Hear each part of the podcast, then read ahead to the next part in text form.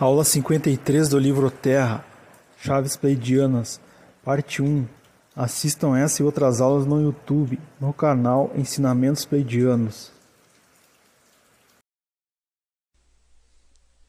Irmãos, mais uma vez, sejam todos bem-vindos. Uma boa noite a todos, sejam todos bem-vindos. É uma grande alegria estar aqui com vocês para mais uma aula dos nossos estudos sobre o livro Terra, Chaves Pleidianas para a Biblioteca Viva, canalizada pelos pleidianos através da Bárbara Marciniak. A aula de hoje é a 53ª aula do capítulo 10, Os Céus Falam. A aula de hoje começa na página 271 do livro impresso e na página 187 do e-book. Começa no parágrafo: foram fornecidas diversas culturas, extensões diferentes de som para operar. A nossa aula de hoje, que é a 53 está sendo gravada e vai ser postada no, no YouTube é, dentro em breve, como todas as outras aulas nossas estão lá postadas. É, só faltam ser colocadas as últimas aulas que ainda não foram postadas, as demais já estão postadas, 50 aulas do livro Mensageiros do Amanhecer, e temos lá em torno de 35, 38 aulas gravadas do livro Terra. É, Queremos agradecer mais uma vez a presença de todos, queremos agradecer ao pessoal do IPEC por nos dar esse espaço para estarmos aqui transmitindo a, os ensinamentos pleidianos. Queremos agradecer a todos aqueles que nos dão apoio, aqueles que nos ajudam no nosso trabalho a todos os nossos irmãos que fazem parte do Instituto Mensageiros do Amanhecer, que estão trabalhando conosco, a nossa gratidão por nos terem ajudado a tornar realidade esse nosso sonho de criar o Instituto Mensageiros do Amanhecer para trabalhar com a educação das crianças índigo. A nossa gratidão a todos os mensageiros do amanhecer, os membros do nosso instituto, pelo apoio, pela participação é, esse que era um sonho nosso e que é um projeto dos irmãos pleidianos para a educação das crianças índico. Então, queremos mais uma vez transmitir a todos o nosso abraço carinhoso, sintam-se carinhosamente abraçados por nós, com toda a nossa gratidão pela presença de vocês. E vamos à nossa aula de hoje. Tomem o texto, por favor. Foram fornecidas às diversas culturas extensões diferentes de som para operar, de modo, que a, de modo a manter a frequência do equilíbrio sobre o planeta. Extraterrestres, extraterrestres ou inteligências externas ao planeta visitaram e estabeleceram civilizações nativas em várias partes do globo. Muito frequentemente, os mesmos mestres faziam dois ou três experimentos em tempos diferentes. Podiam atuar em três ou quatro locais ao redor do planeta, três ou quatro locais diferentes ao redor do planeta, oferecendo a cada uma das civilizações incipientes um conjunto ligeiramente diferente de crenças, e então deixavam que essas civilizações evoluíssem com tais crenças para ver onde isso as levaria. Instrumentos e artefatos criativos foram oferecidos para estabelecer os paradigmas relativos às quais a quais sons seriam expressos naquela determinada civilização. Esses sons são os nossos sons vocálicos, são os sons que emitimos ao falar.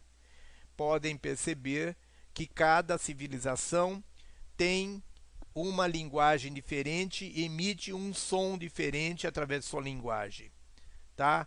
O francês, por exemplo, né, que fala tudo na ponta da língua, fazendo biquinho, tá?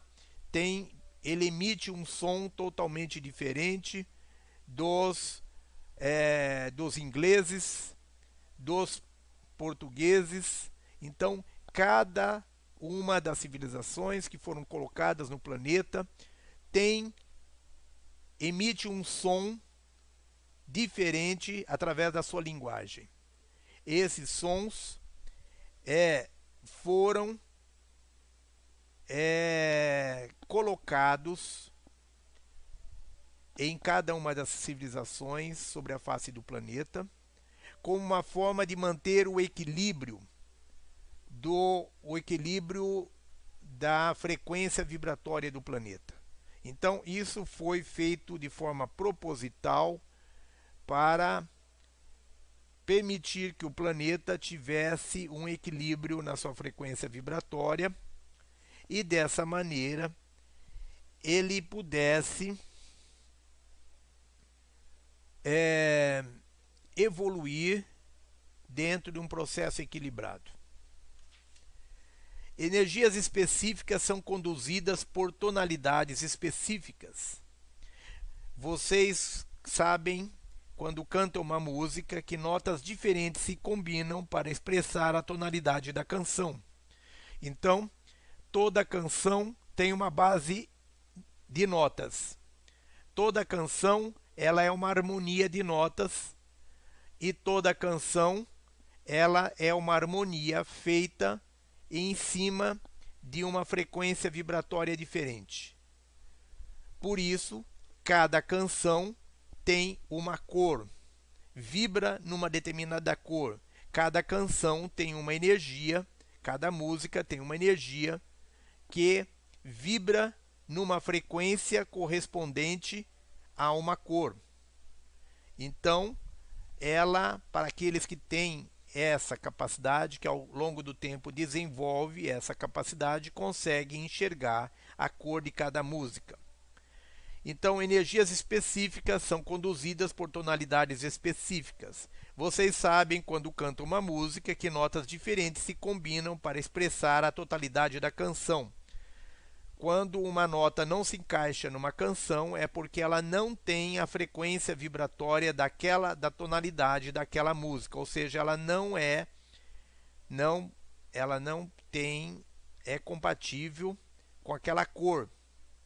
Então ela não tem aquela uma cor ela não emite uma cor que seja harmônica com a cor daquela música a Terra ressoa numa frequência de 7,8 Hz. Quando o corpo humano é capaz de vibrar no mesmo nível, há uma consciência e uma abertura psíquica incríveis. Então, a Terra tem uma frequência vibratória. Nós humanos vibramos em uma frequência vibratória inferior à do planeta. Todos nós estamos aumentando a nossa frequência vibratória à medida que nós avançamos na nossa frequência vibratória, nós vamos adquirindo estados de consciência, cada vez vamos adquirindo um nível maior de consciência. Quando nós conseguimos atingir, equiparar, igualar a frequência vibratória do planeta, nós vamos ter então um boom, uma explosão de é, sabedoria dentro de nós, uma explosão de consciência. E aí então toda nós vamos ter uma abertura psíquica incrível através do qual toda a verdade do universo nos será revelada. Nós estaremos em plena comunhão com a fonte.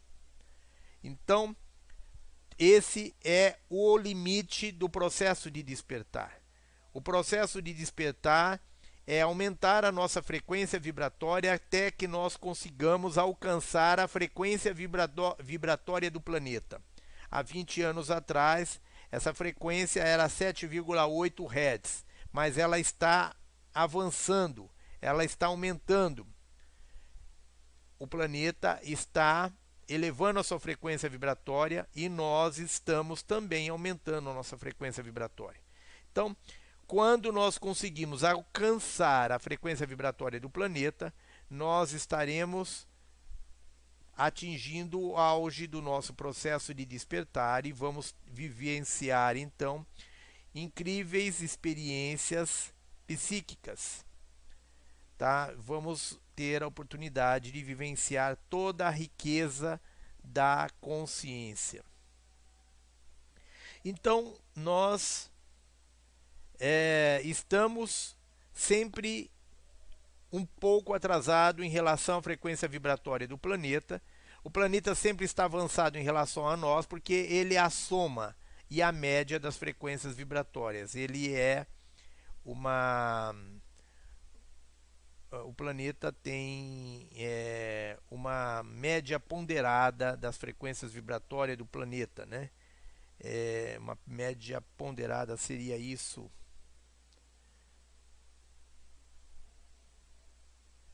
Tá. O que os nossos irmãos pleidianos disseram para deixar do jeito que nós dissemos para facilitar o entendimento. Não é exatamente isso, mas para facilitar o entendimento, é, vamos deixar dessa forma, tá? Então, é, nós estamos sempre atrás no processo e estamos sempre buscando alcançar a média do planeta. Quando nós conseguimos a, a, alcançar, nós então a, temos toda a experiência do, do processo de despertar. Todo o auge do processo de despertar. Né? A ressonância da Terra esta energia eletromagnética baseia-se na tonalidade completa do som disponível ancorado no planeta. Conseguiram entender isso? Parece complicado, mas não é. Então, a ressonância da Terra está esta energia eletromagnética, ela baseia-se na tonalidade completa do som disponível ancorado no planeta. Então, o som que foi ancorado no planeta ele gera uma tonalidade. A média de todas as cores, de todas as frequências vibratórias, fornece ao planeta uma tonalidade que é a, a cor do planeta. A cor do planeta, ela é ela está é, é, ela é equiparada a um som. Ela tem um som que lhe é, é compatível. E é, esse som, então, nós podemos dizer que esse som tem uma cor, tem uma tonalidade, que é a cor gerada pela mesma frequência vibratória do som. É, então, nesse caso, a ressonância da Terra, esta energia eletromagnética, baseia-se na tonalidade completa do som disponível ancorado no planeta. Então, a energia que foi ancorada no planeta e que está disponível, ela tem aquela cor tem aquela ressonância e tem aquele som. Né? É, o som combinado de todas as culturas, ancorado no planeta por eons, manteve a existência deste globo e criou a frequência eletro eletromagnética do equilíbrio. Agora que vocês estão sendo bombardeados por esses incríveis raios cósmicos e que as culturas nativas em sua grande maioria, não estão mais praticando o som, a Terra está passando por tremendas mudanças. Está sendo realinhada e novos padrões e tonalidades eletromagnéticos estão sendo expressos. Então, antigamente, quem mantinha, quem eram os guardiões da Terra e mantinham os equilíbrios, mantinham o equilíbrio do som na Terra, eram as as civilizações nativas, as culturas nativas, os nossos índios.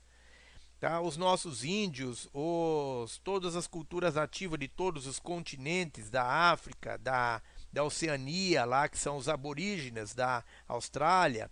É, então, todas as culturas nativas existentes em todos os continentes, em todas as civilizações, é, essas culturas nativas, elas eram encarregadas de manter o som do planeta. Elas praticavam rituais xamânicos onde elas emitiam sons, na maioria das vezes que não continham palavras, que eram apenas sons, eram, eram mantras, eram músicas cantadas com, os, com a ajuda de tambores, com a ajuda de instrumentos musicais, normalmente tambores, que representa o som do coração de Gaia, o pulsar do coração de Gaia. Essas músicas, então, elas representavam, elas continham sons vocálicos que eram emitidos para se estabelecer uma comunhão entre o céu e a terra, se estabelecer uma conexão com a, fonte, com o Criador, com as energias da natureza. Essas energias, essa, essa comunhão, ela era feita através de sons, de cânticos que não continham palavras, apenas continham sons vocálicos. Esse é o cântico dos xamãs. Os nossos índios, hoje, eles estão introduzindo palavras nos seus cânticos xamânicos, porque eles descobriram que as palavras, as nossas palavras, elas contêm também energias, elas também são sons que contêm energias, que contêm frequências vibratórias.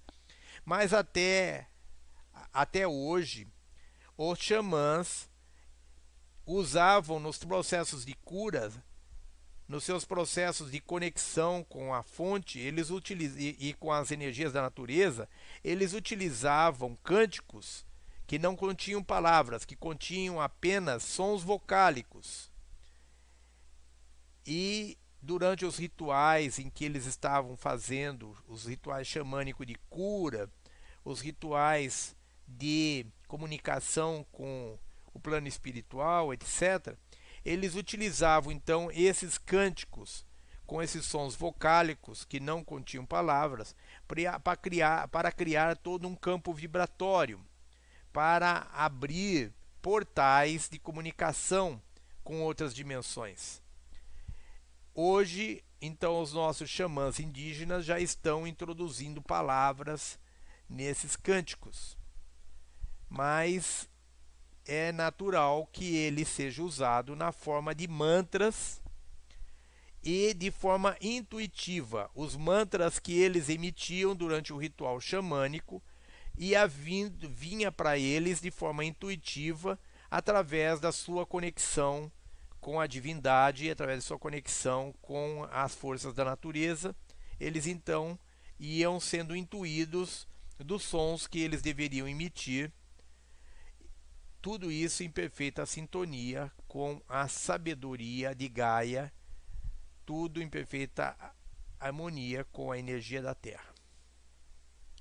Então, tudo isso tem a ver com o poder do som que nos trazem os nossos irmãos pleidianos e que vai ser esse poder do som que fazia parte dos ensinamentos antigos e que se perdeu com a nossa civilização moderna, esse poder está sendo recuperado através dos nossos é, através esse poder que fez já parte dos mantras das antigas civilizações, dos mantras indianos, etc. Ela é utilizada pelos nossos índios e agora está sendo traduzido em palavras para conseguir manter a tradição, manter o resultado de conexão com a fonte, conexão com, com a divindade. Então, os nossos irmãos pleidianos estão nos trazendo a essa informação a respeito do poder do som para que nesse processo nosso de despertar a gente possa estar trabalhando as três, os três instrumentos básicos para o processo, que é a luz, o som e a geometria sagrada. São os três pilares básicos para o processo de despertar e, e nós vamos estar nos baseando nesses pilares para hum, desenvolvermos a nossa consciência de quinta dimensão. Então, entre esses pilares básicos está o som, que é objeto da nossa aula de hoje. É... voltando ao texto da nossa aula,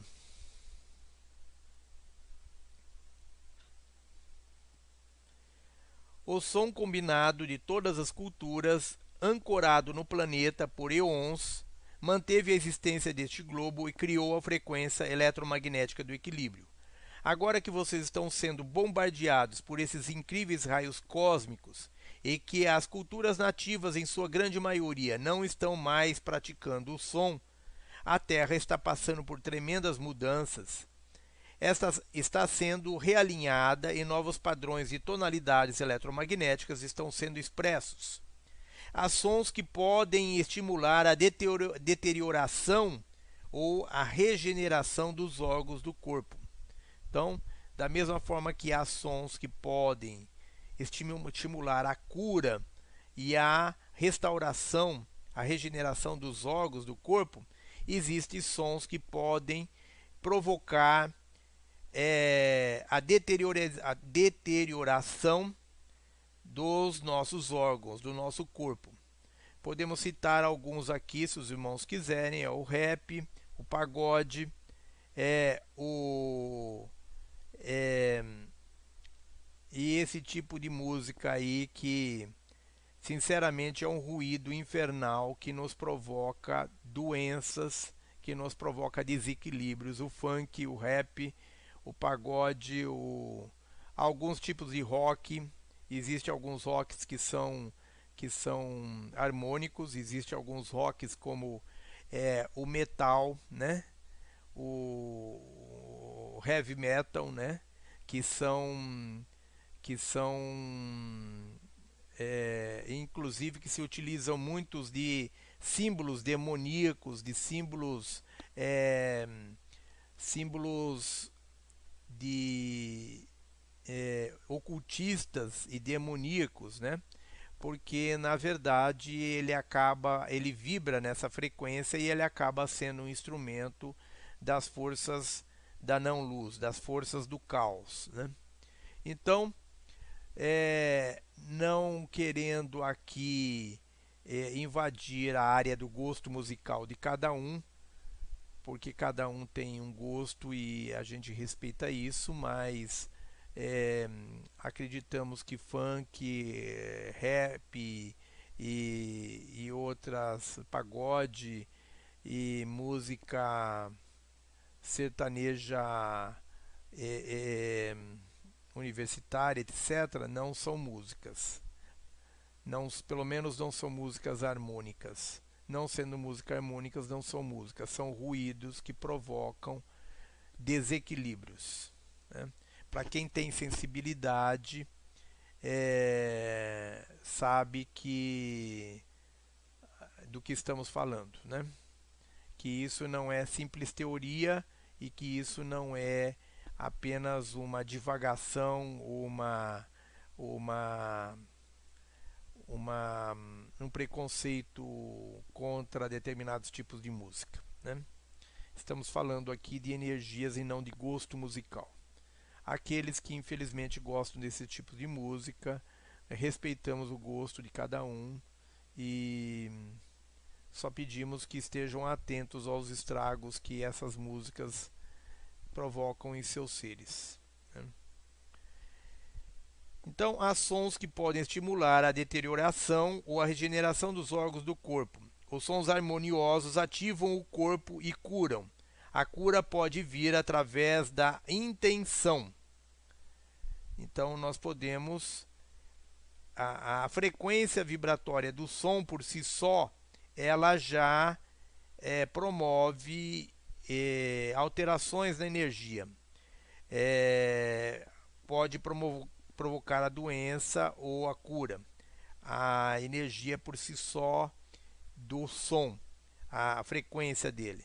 Se nós adicionarmos a essa frequência a, a intenção, nós estaremos amplificando essa frequência de tal forma que nós, possi possi é, que nós poderemos com certeza ter é, condições de, de curar o corpo quando utilizarmos as frequências harmoniosas e poderíamos estar causando doença se utilizarmos as, os sons não harmoniosos. Então, os sons harmoniosos ativam o corpo e curam. A cura pode vir através da intenção, porém há certas frequências sonoras que lembram ao fígado para se organizar de acordo com seu projeto geométrico nativo.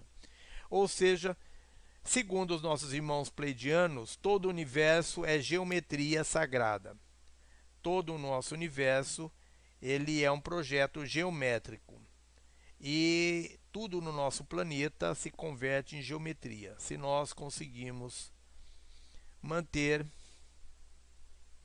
a nossa consciência de, de terceira dimensão e usar a nossa sensibilidade para perceber essas energias, nós vamos perceber que elas conseguem é, promover mudanças na frequência vibratória material da terceira dimensão, que elas conseguem promover é, curas, conseguem promover a restauração dos nossos corpos, mas também pode provocar doenças se elas estiverem numa frequência muito baixa, muito inferior.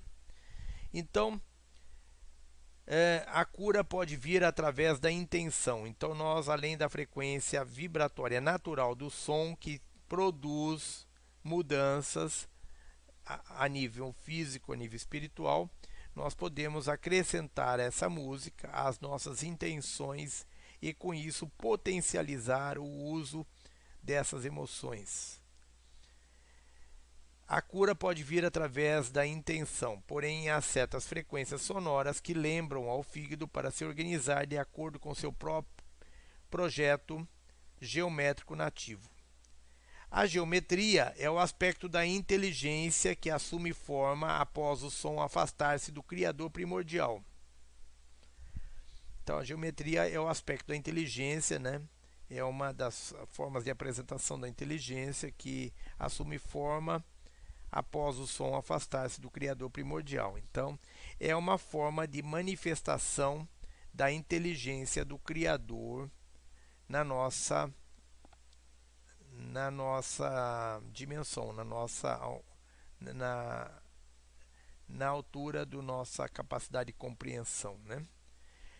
Bom, os sons harmoniosos ativam o corpo e cura. A cura pode vir através da intenção, porém há certas frequências sonoras que lembram ao fígado para se organizar de acordo com o seu projeto geométrico nativo. A geometria é o aspecto da inteligência que assume forma após o som afastar-se do Criador primordial. O corpo humano está cheio de geometria, pois todas as coisas são compostas por uma essência geométrica. Combinações de sons, como notas e acordes, serão tocadas para melhorar o fígado, a tiroide e o coração e para a regeneração deles. Então, combinação de sons como notas e acordes serão tocadas para melhorar o fígado, a tiroide e o coração e para a regeneração deles. Todo o material será mapeado e afinado como um piano. O corpo funciona baseado em um projeto e absorve os sons. Então, o corpo humano funciona, ele não é, foi, ele não é obra do acaso, ele obedece a um projeto e absorve os sons. Tem um projeto idealizado em direção ao qual cresce automaticamente. Tem um projeto idealizado em direção ao qual cresce automaticamente. Vocês mesmos não têm de saber como seus corpos crescem desde a infância até a vida adulta dentro do projeto do ser, parte do propósito é crescer e manter um corpo saudável. Aula 53 do livro Terra, Chaves Pleidianas, parte 2. Então, dentro do projeto do ser, parte do propósito é crescer e manter um corpo saudável. O projeto do corpo está mudando, alterando o propósito do corpo haverá reversões na saúde e inúmeras, em numerosas experiências regenerativas à medida que o som for utilizado para lembrar o corpo de se mover de uma maneira sempre exaltadora. Uma grande reversão está prestes a acontecer em relação às crenças de vocês sobre a degeneração do corpo. Quando participarem de eventos de massa e estiverem no meio de, uma de enormes multidões, prestem atenção em como o som afeta vocês. Muitos de vocês evitam multidões porque ficam com a dor de cabeça quando está quando estão no meio delas. Então, quando participam de eventos de massa e estiverem, quando participarem de eventos de massa e estiverem no meio de enormes multidões, prestem atenção em como o som afeta vocês. Muitos de vocês evitam multidões porque ficam com dor de cabeça quando estão no meio delas. Vocês são muito sensíveis, são muito mais sensíveis. Podem ler energias e sentir o que elas fazem. Então, nós que somos seres do futuro, nós que somos membros da família da luz, que estamos aqui, nós temos uma sensibilidade diferenciada dos outros seres humanos. Nós que somos filhos do Sol, nós temos uma sensibilidade diferente dos filhos da Terra.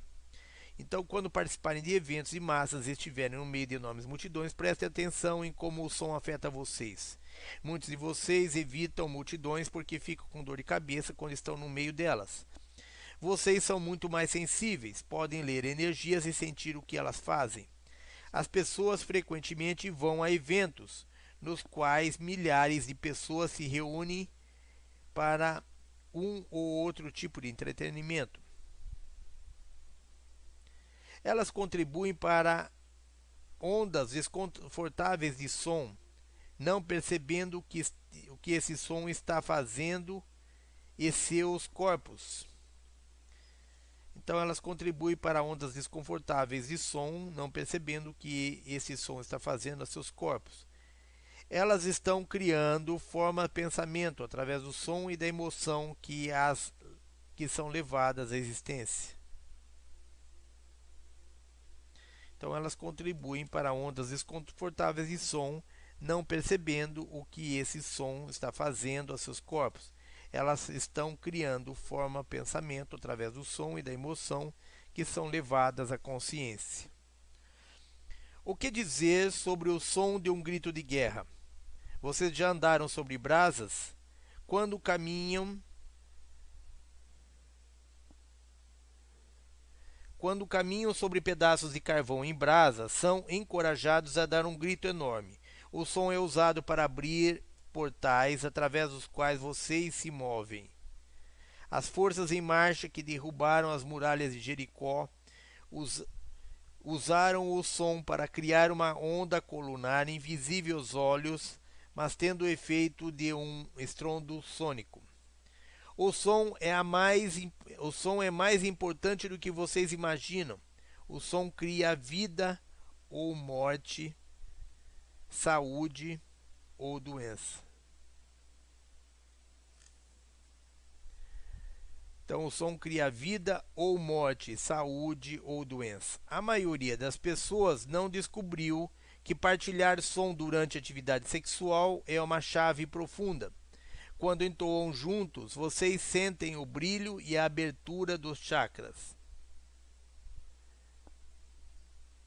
Então, quando entoam juntos, vocês sentem o giro e abertura dos chakras. Durante o sexo, compartilhar som com, a, com o parceiro maior, além dos gemidos usuais, pode levar a uma distribuição maior da energia sexual. Então, durante o sexo, compartilhar som com o parceiro, além dos gemidos usuais, pode levar a uma distribuição maior da energia sexual. O som movimenta a energia para além da área genital, distribuindo-a pelas células do corpo e disparando a memória que liga vocês a um ponto mais do que vocês são. Lembre-se, a totalidade de seus seres contém tanta, tanto a sombra quanto a luz. Por favor, não se aflijam com a sombra. Ela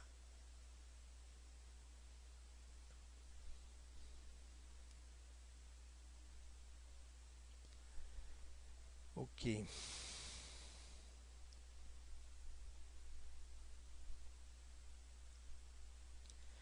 Por favor, não se aflijam com a sombra. Ela acrescenta beleza e compreensão à luz. Não julguem e não se preocupem. Nós fomos condicionados a achar que luz e sombra são coisas diferentes e que nós devemos nos livrar da sombra e buscar a luz. Mas quando nós fazemos, tentamos é, nos livrar da sombra e nos fundir à luz, nós estamos criando desequilíbrios. Da mesma forma que aqueles que buscam as sombras em prejuízo da luz estão também provocando é, desequilíbrios. Como ensina a física quântica, o caminho é sempre o caminho do meio. Ou seja, entre essas duas situações, o caminho está em nós promovermos é, o nossa, a nossa jornada, o nosso processo de despertar, seguindo em direção à fonte que contém a luz e as sombras, onde está contida a luz e as sombras. Então, todo o nosso processo de despertar deve ser feito para o vértice superior do triângulo. Nós temos um triângulo onde uma um vértice inferior é a polaridade negativa e o outro é a polaridade, positiva, e nós temos lá no nosso no vértice superior do triângulo, nós temos o neutro o neutro, que é o ponto onde o triângulo se encontra em cima, ele representa a fonte, onde as, é, é, a, onde as polaridades masculina e feminina, ou polaridade positiva e negativa, estão em perfeito equilíbrio. Então, nós estamos devemos buscar sempre o caminho do meio, o caminho que leva ao vértice superior do triângulo, é, levando conosco em perfeita harmonia as vibrações das forças da luz e da não luz, de forma que nós é, possamos aproveitar dessa harmonia existente entre as duas polaridades. Como nos dizem aqui os irmãos pleidianos, é,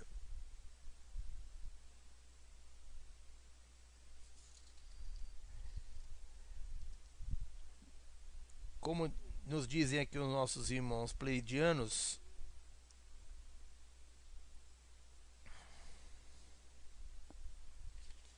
desculpem, nós houve uma mudança de página aqui.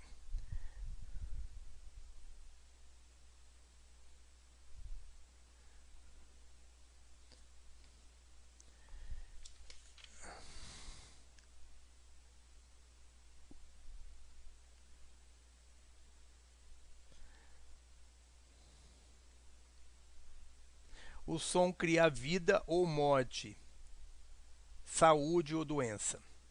Então, como dizem os nossos irmãos pleidianos, o som é mais importante do que vocês imaginam, porque o som cria vida ou morte, saúde ou doença. Então, irmãos,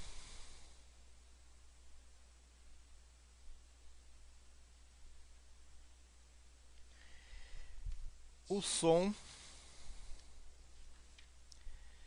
É, as forças em marchas que derrubaram as muralhas de Jericó usaram o som para criar uma onda colunar invisível aos olhos, mas tendo o efeito de um estrondo sônico. Esse fato é narrado na Bíblia e ele sempre foi motivo de curiosidade nossa. E aqui através dessa explicação dos pleidianos, nós podemos entender que naquela época já havia conhecimento sobre a matéria que se perdeu no decorrer do tempo, a ponto havia conhecimento sobre isso, sobre o poder do som, a ponto deles terem utilizado isso para derrubar as, mur as muralhas de Jericó.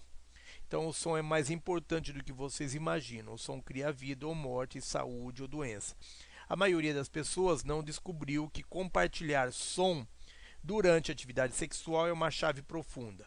Quando entoam juntos, vocês sentem o giro e a abertura dos chakras, Durante o sexo, compartilhar som com o parceiro, além dos gemidos usuais, pode levar a uma distribuição maior da energia sexual. O som movimenta a energia para além da área genital, distribuindo-a pelas células do corpo e disparando a memória que liga vocês a um pouco que liga vocês a um pouco mais do que mais de quem vocês são. Então ela nos liga a, o som movimenta a energia para além da área genital, distribuindo pelas células do corpo e disparando a memória que liga vocês a um pouco mais do que de quem vocês são. Ou, ou seja, nos ajuda a descobrir um pouco mais, é, descobrir mais quem nós somos. Lembre-se, a totalidade de seus seres contém tanto a sombra quanto a luz. Por favor, não se aflijam com a sombra, ela acrescenta beleza e compreensão à luz. Não julgue e não se preocupe. Por isso, o que nós estamos querendo dizer é o seguinte: quando nós seguimos pelo caminho do meio em direção à fonte, nós caminhamos mantendo a frequência da luz e das sombras em perfeita harmonia dentro de nós. Isso traz graça, isso traz beleza à, à jornada. Quando nós caminhamos na busca é, da luz ou das sombras, nós corremos, nós saímos fora do ponto de equilíbrio e causamos caos. Então, caos não é causado só para quem caminha em direção às trevas, é causado também para quem caminha em direção à luz. Por isso, o caminho deve ser o caminho do meio, da harmonia, quando então a luz e a sombra se completam e nos trazem mais beleza e compreensão e nos trazem uma é, uma percepção maior, mais rica de toda a verdade, tá? Então não pense que o nosso caminho é caminhar em direção à luz, é caminhar em direção à fonte de onde emana a luz e de onde emana as trevas. Então, nós não devemos discriminar as trevas. Ela é um complemento importante da luz, ela é uma das polaridades da fonte. É um dos complementos da fonte. A fonte não existe só com a luz. Então, através do som e da vontade de experimentá-lo com a energia sexual, vocês poderão encontrar os seus parceiros em suas várias formas multidimensionais. Indivíduos límpidos, claros, lidando com a energia e compreendendo adequadamente, descobrirão seus eus multidimensionais, revelando experiências sexuais simultâneas provenientes de muitas, muitas realidades que estão chegando neste, neste agora, neste eterno agora. Né? Então, isso quer dizer que é, indivíduos puros, né, limpos, né, límpidos, né, é, eles estão lidando com a energia e compreendendo essa energia adequadamente. É, eles lidando com essa energia e compreendendo adequadamente, ou seja, à medida que eles adquirirem consciência, eles vão é, descobrir que seus eus multidimensionais é, vão, eles vão descobrir os seus eus multidimensionais, revelando experiências sexuais simultâneas provenientes de muitas, muitas realidades que estão chegando neste agora. Ou seja, nós vamos é, ter condições de vivenciar é, experiências sexuais a nível mais elevado, a nível de outras é, realidades mais elevadas e poder é, vivenciar uma uma experiência através da sexualidade, uma experiência que ela é, ultrapassa os limites da nossa dimensão e reverbera através das outras dimensões estabelecendo conexão com outras experiências sexuais que ocorrem em outras dimensões. Ou seja, nós estaremos fazendo uma conexão, uma ligação que nos permitirá trazer experiências de outras dimensões para a terceira dimensão, de maneira que a gente possa ter uma uh, um nível de consciência uh, multidimensional, né? ou seja, fazer a fusão dessa mesma experiência sexual em várias dimensões diferentes. Uh, haverá nova e excitante experimentação na expressão sexual de vocês. Então, nós vamos ter experiências diferentes e mais enriquecedoras. É preciso, no caso das mulheres, um pouco de entrega, ou seja, de mais entrega de si mesmo, para permitir que os seus parceiros entoem para dentro de suas vaginas, ou seja, para que os parceiros possam estabelecer a conexão sexual na com base na, na frequência vibratória dos sons que estão que estiverem sendo é, sendo entoados pela, pelos dois. Dizemos que este é um grande passo. Pensem a respeito. Uma tremenda liberação e entrega necessária para ambos os parceiros. Um deles pode dizer: Ei, tive uma ideia. Que tal entoarmos? Quando as crianças fazem loucuras, vocês pensam que elas conversam sobre isso antes? Não. Elas são, elas são, elas são tolas e simplesmente fazem. Elas brincam e depois riem daquilo que fizeram. É essencial levar essa inocência, alegria, criatividade e confiança para a experiência sexual.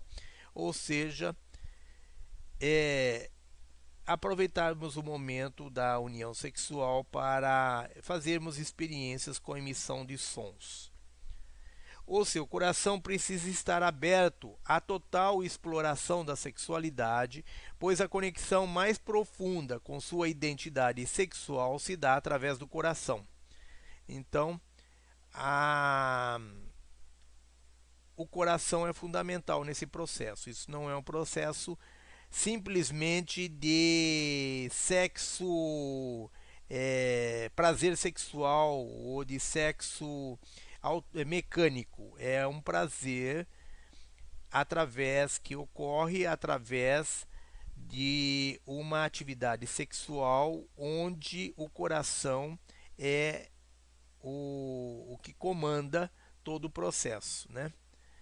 É, chegará o tempo em que as crianças irão se reunir e, usando sua telepatia ímpar, produzirão sons silenciosos.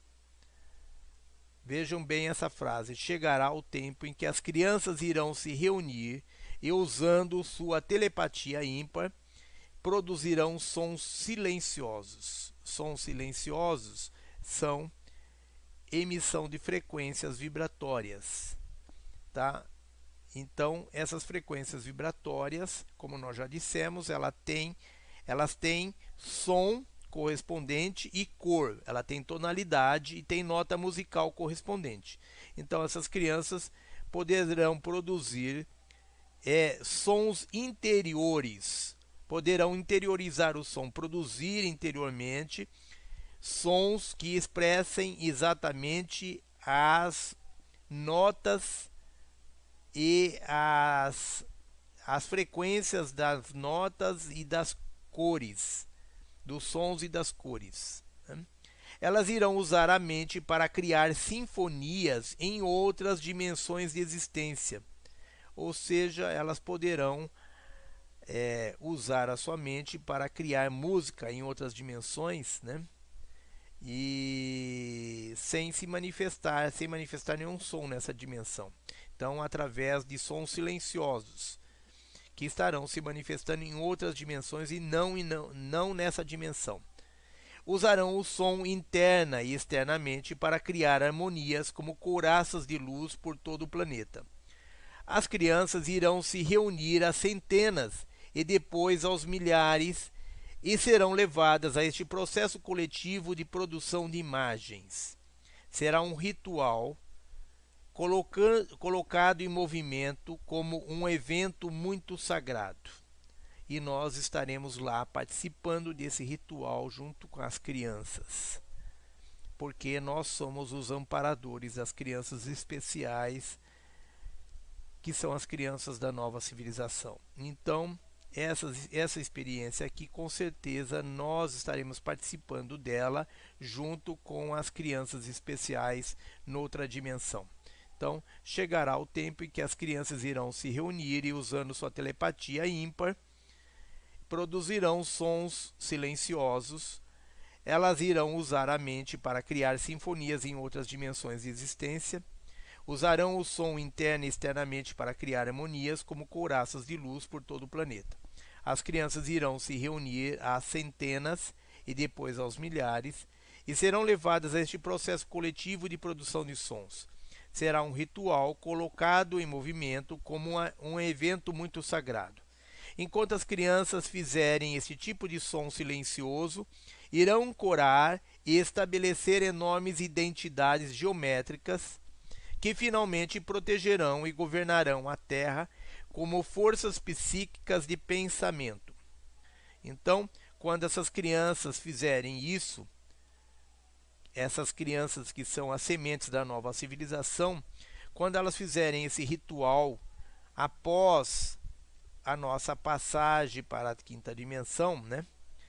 Quando as crianças fizerem esse tipo de som silencioso, irão ancorar e estabelecer enormes identidades geométricas, ou seja, elas estarão canalizando essas identidades geométricas ou entidades é, que finalmente com, protegerão e governarão a Terra como forças psíquicas de pensamento, ou seja, as crianças vão ancorar essas forças no planeta que vão proteger e manter o planeta em equilíbrio né?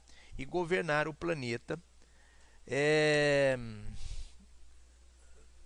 sem que haja uma individualidade. Essas forças governarão o planeta como parte da, do todo, como parte de uma consciência divina, de uma consciência coletiva, né?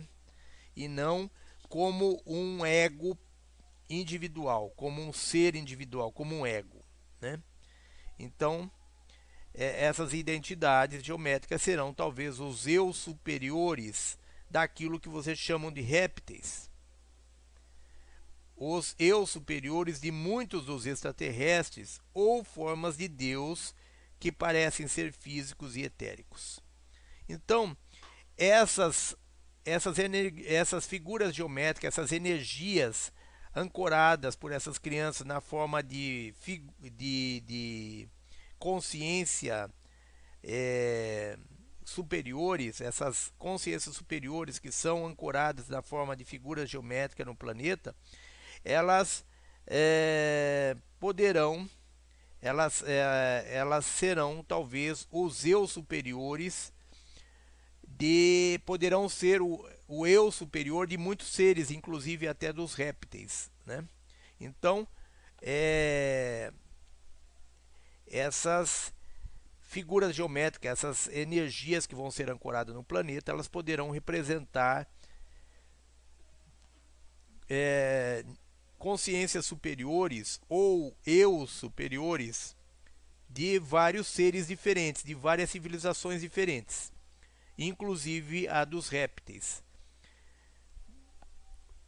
Né? Então poderão ancorar é, consciências de várias origens diferentes, extraterrestres ou formas de Deus que, que parecem ser físicos e etéricos.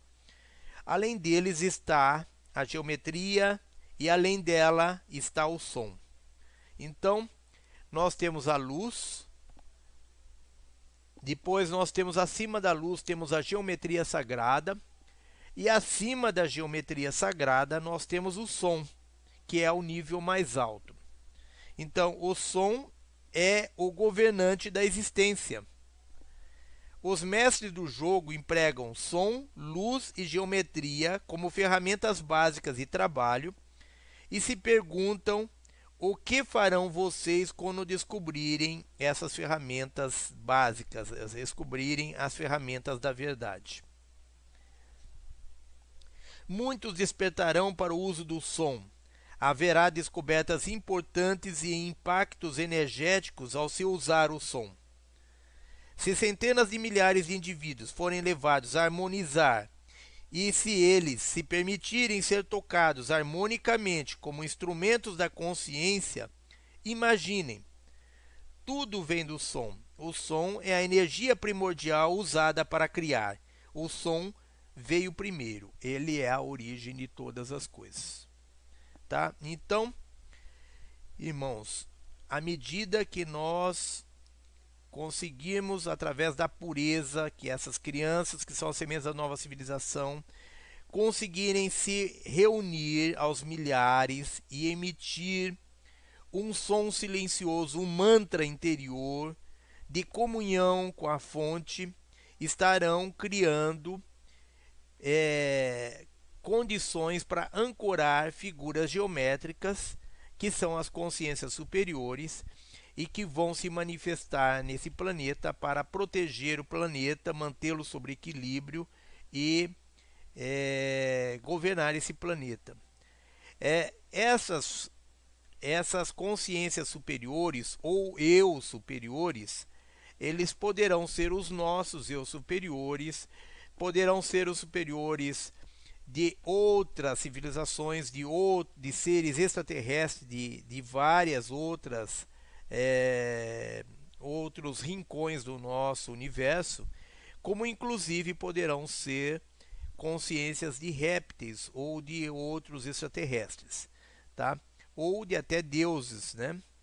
É, então essa geometria, ela, essa essa geometria sagrada, ela é, ela está acima da luz e acima da geometria sagrada, na hierarquia divina, acima dos, da luz está a geometria sagrada e acima da geometria sagrada está o som. Essas, esses são os três instrumentos que são usados pelos Elohims, pelos mestres do jogo, é, pelos anciões dos dias, para hum, poder é, para poder criar, para poder é, trabalhar a, a criação no universo. Né? Esses mestres estão então curiosos para saber é, o que nós vamos fazer quando nós descobrimos essa verdade, que as ferramentas são a luz, a geometria sagrada e o som. Então muitos despertarão para o uso do som. Haverá descobertas importantes e impactos energéticos ao se usar o som.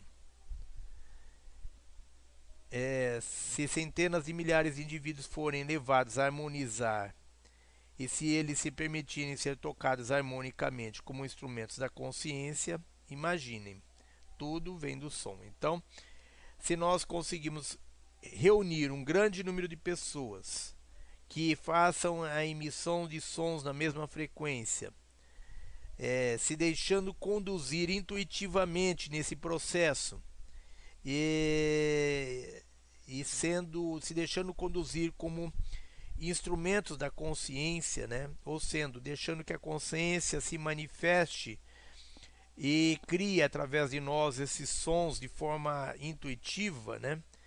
de forma é, a ancorar toda a divindade, toda a verdade diretamente da divindade, nós então estaremos é, tendo o controle de toda a situação a nível de capacidade de criação, como capacidade criadora, e estaremos descobrindo, se descobrindo como deuses criadores que nós somos. Estaremos descobrindo o nosso lado de deuses criadores. Então, irmãos, essa é a nossa aula de hoje. Nós vamos colocar, vamos abrir aqui o nosso chat para as perguntas relativas à aula de hoje. Aula 53 do livro Terra, Chaves Pleidianas, parte 3. Alguém tem alguma dúvida sobre a aula de hoje? Nós já respondemos hoje um monte de questões sobre os mais variados assuntos. Vamos agora nos limitar a per fazer perguntas, apresentar as dúvidas relativas a, ao texto da aula de hoje. Quem tem dúvidas sobre o texto da aula de hoje? Alguém tem alguma dúvida? Podem perguntar.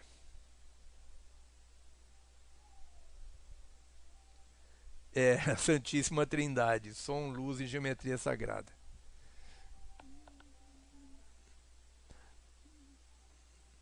Tem relação, né? Tem, tem relação.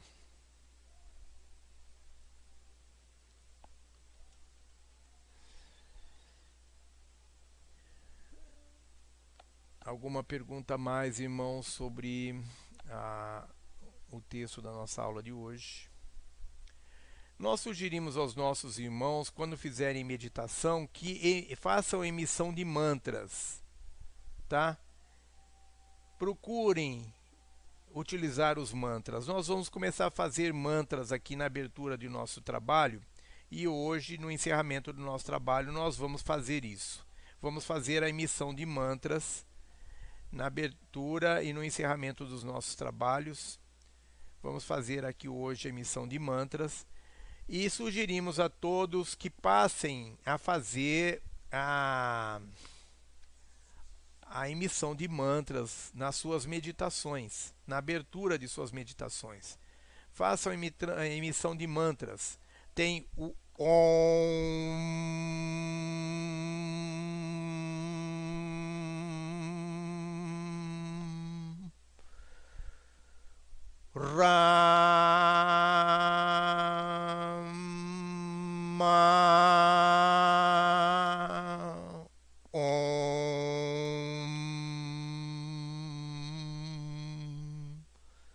tem o Aum Rama Om.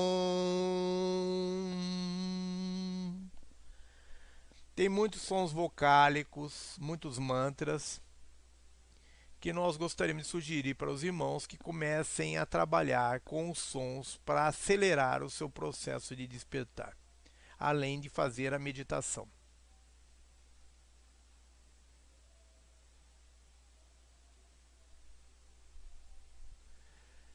Ok, nós, nós, você está, nós estamos aguardando a, na, a, nós vamos checar o seu problema, o Ilana. Nós vamos checar é que nós temos muitas pessoas na frente para atender e a irmã está aguardando na na fila de espera do SUS, tá? Não é fila de espera do SUS, mas a irmã está aguardando e possivelmente nessa próxima semana nós vamos poder fazer um diagnóstico do problema que a irmã tem é, no seu ouvido aí, ver o que, que está acontecendo, porque que tem essa alta sensibilidade se isso tem alguma coisa a ver com algum chip, alguma coisa assim. Tá?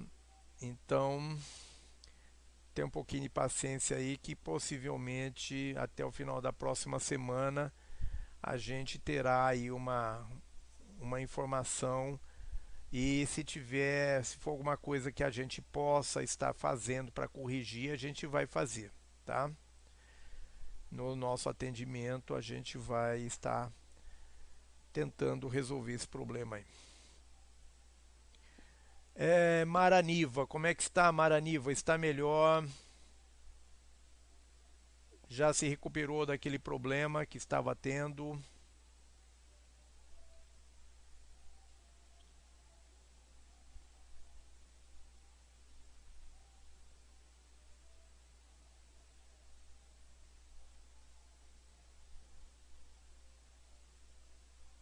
Ah, desculpa. Continua escrevendo. Termina de formular a sua pergunta aí. Se a fonte criou a sombra e a luz, aqueles que escolhem o mal.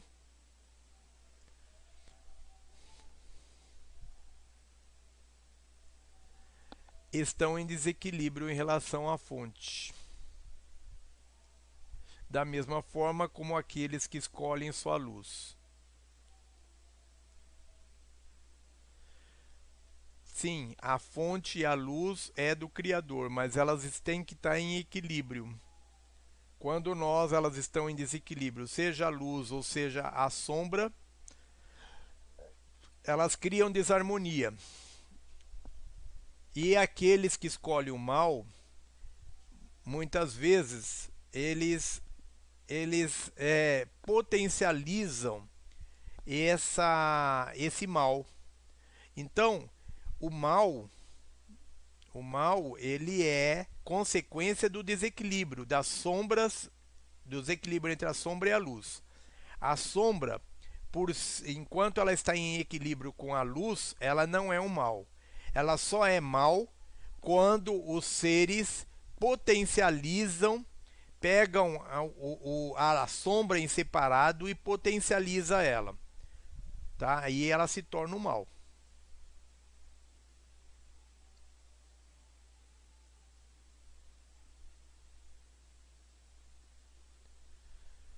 Os, te, os demônios são os desafios que nós temos para nos, nos estimular no processo de evolução. Tá? Os demônios são ah, as forças que tentam criar os desequilíbrios.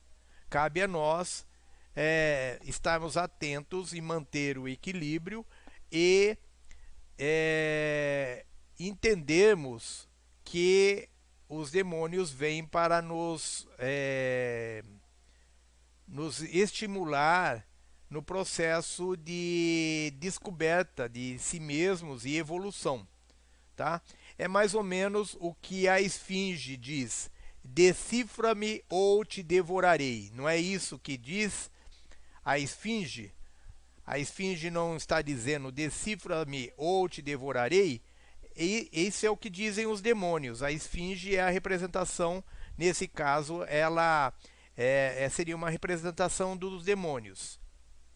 Tá?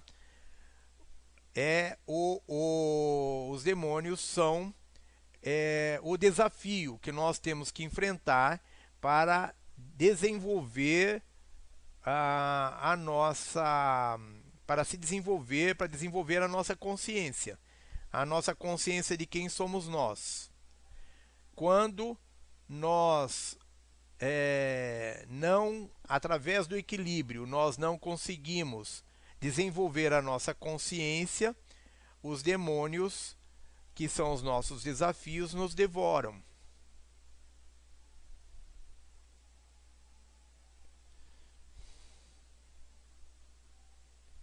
Então, os demônios é, são as trevas, são a, a, a, as sombras que vêm para nos desafiar, que vêm para tentar nos desequilibrar e vêm para nos. É, que vem para nos tentar. É, para tentar nos desequilibrar de todas as formas, nos desafiar, etc.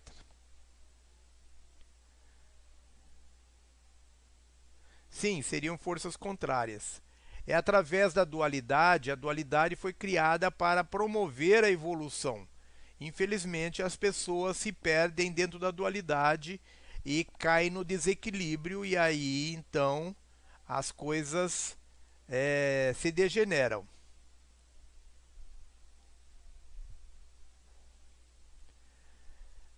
A luz pode estar desequilibrada, como a luz pode estar desequilibrada, ela a luz pode levar ao fanatismo. O fanatismo é um desequilíbrio da luz. Tá? Existem tantos seres aí que que que mergulham de cabeça num fanatismo, tá? O, o, o fanatismo pode nos conduzir à luz e nos provocar desequilíbrios.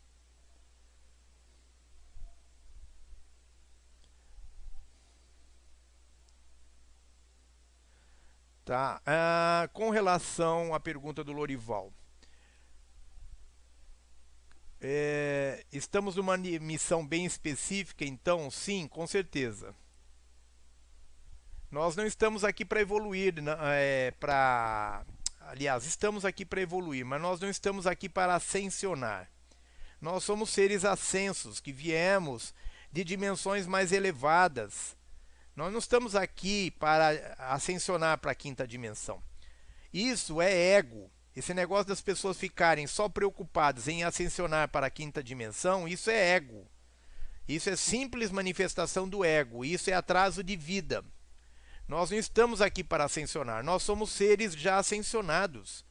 Nós somos pleidianos, arturianos, etc., seres de luz que pertencem à família da luz e que fomos convidados, nós pertencíamos a dimensões mais elevadas e fomos convidados pelo comando estelar do planeta para vir para cá cumprir com uma missão.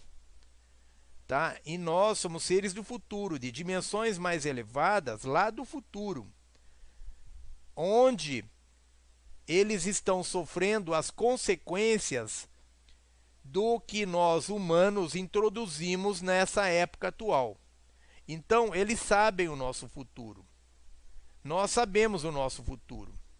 Lá no nosso futuro, existe uma probabilidade que nós introduzimos aqui através desse governo ditatorial da nova ordem mundial que vai se implantar, essa esse governo ditatorial tirânico, ele vai não vai ficar restrito ao planeta Terra, ele vai se expandir para outras galáxias, ele vai se expandir para outros sistemas solares, para outros planetas, outros sistemas solares e outras galáxias. E vai colocar em risco a vida lá nas Pleiades. Então, os Pleidianos, que não são os que criaram os seres humanos, porque esses Pleidianos são os nossos ancestrais que vivem na 12 subdimensão na, na estrela de Alcione, que é o Sol central de, de, de das Pleiades. Mas não, então não esses seres que foram os nossos, os Elohims, os deuses, os nossos deuses criadores e que hoje são os administradores da galáxia, são é, fazem parte do Conselho Galáctico, né? São os Elohims que compõem o Conselho dos Guardiões do Tempo ou de, de o Conselho Galáctico. Então, tirando esses seres, né? que são os deuses pássaros que nos criaram, que vivem hoje na 12 dimensão, é, os pleidianos que vivem na, nas Pleiades, na oitava dimensão, eles estão lá no futuro sofrendo as consequências, os riscos da tirania que foi implantada aqui na Terra nessa época. Tá? Então, para que eles pudessem mudar isso, os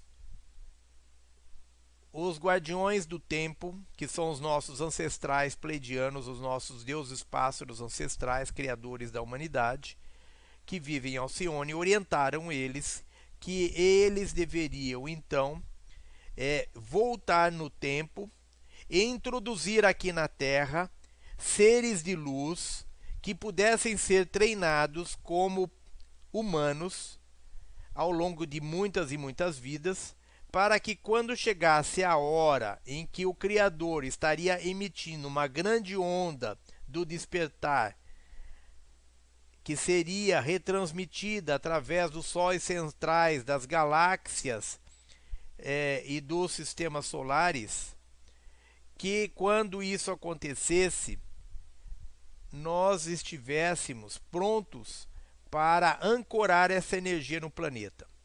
Então, o comando estelar convidou os pleidianos, os arturianos e todas as famílias estelares da luz, convidou a todos os seres que viviam em dimensões mais elevadas dessas, dessas famílias estelares para convidou a todos para que, que, estivesse, que tivesse interesse em conseguir mais um passo no estágio de evolução e que convidou a todos que viessem para cá para se encarnar como seres humanos. Então, esses seres se encarnaram lá no antigo Egito, na antiga Grécia, na antiga Roma, etc., na Suméria, se encarnaram como na antiga Babilônia, etc., se encarnaram como seres humanos e tiveram milhares de encarnações, através do qual foram treinados a serem humanos.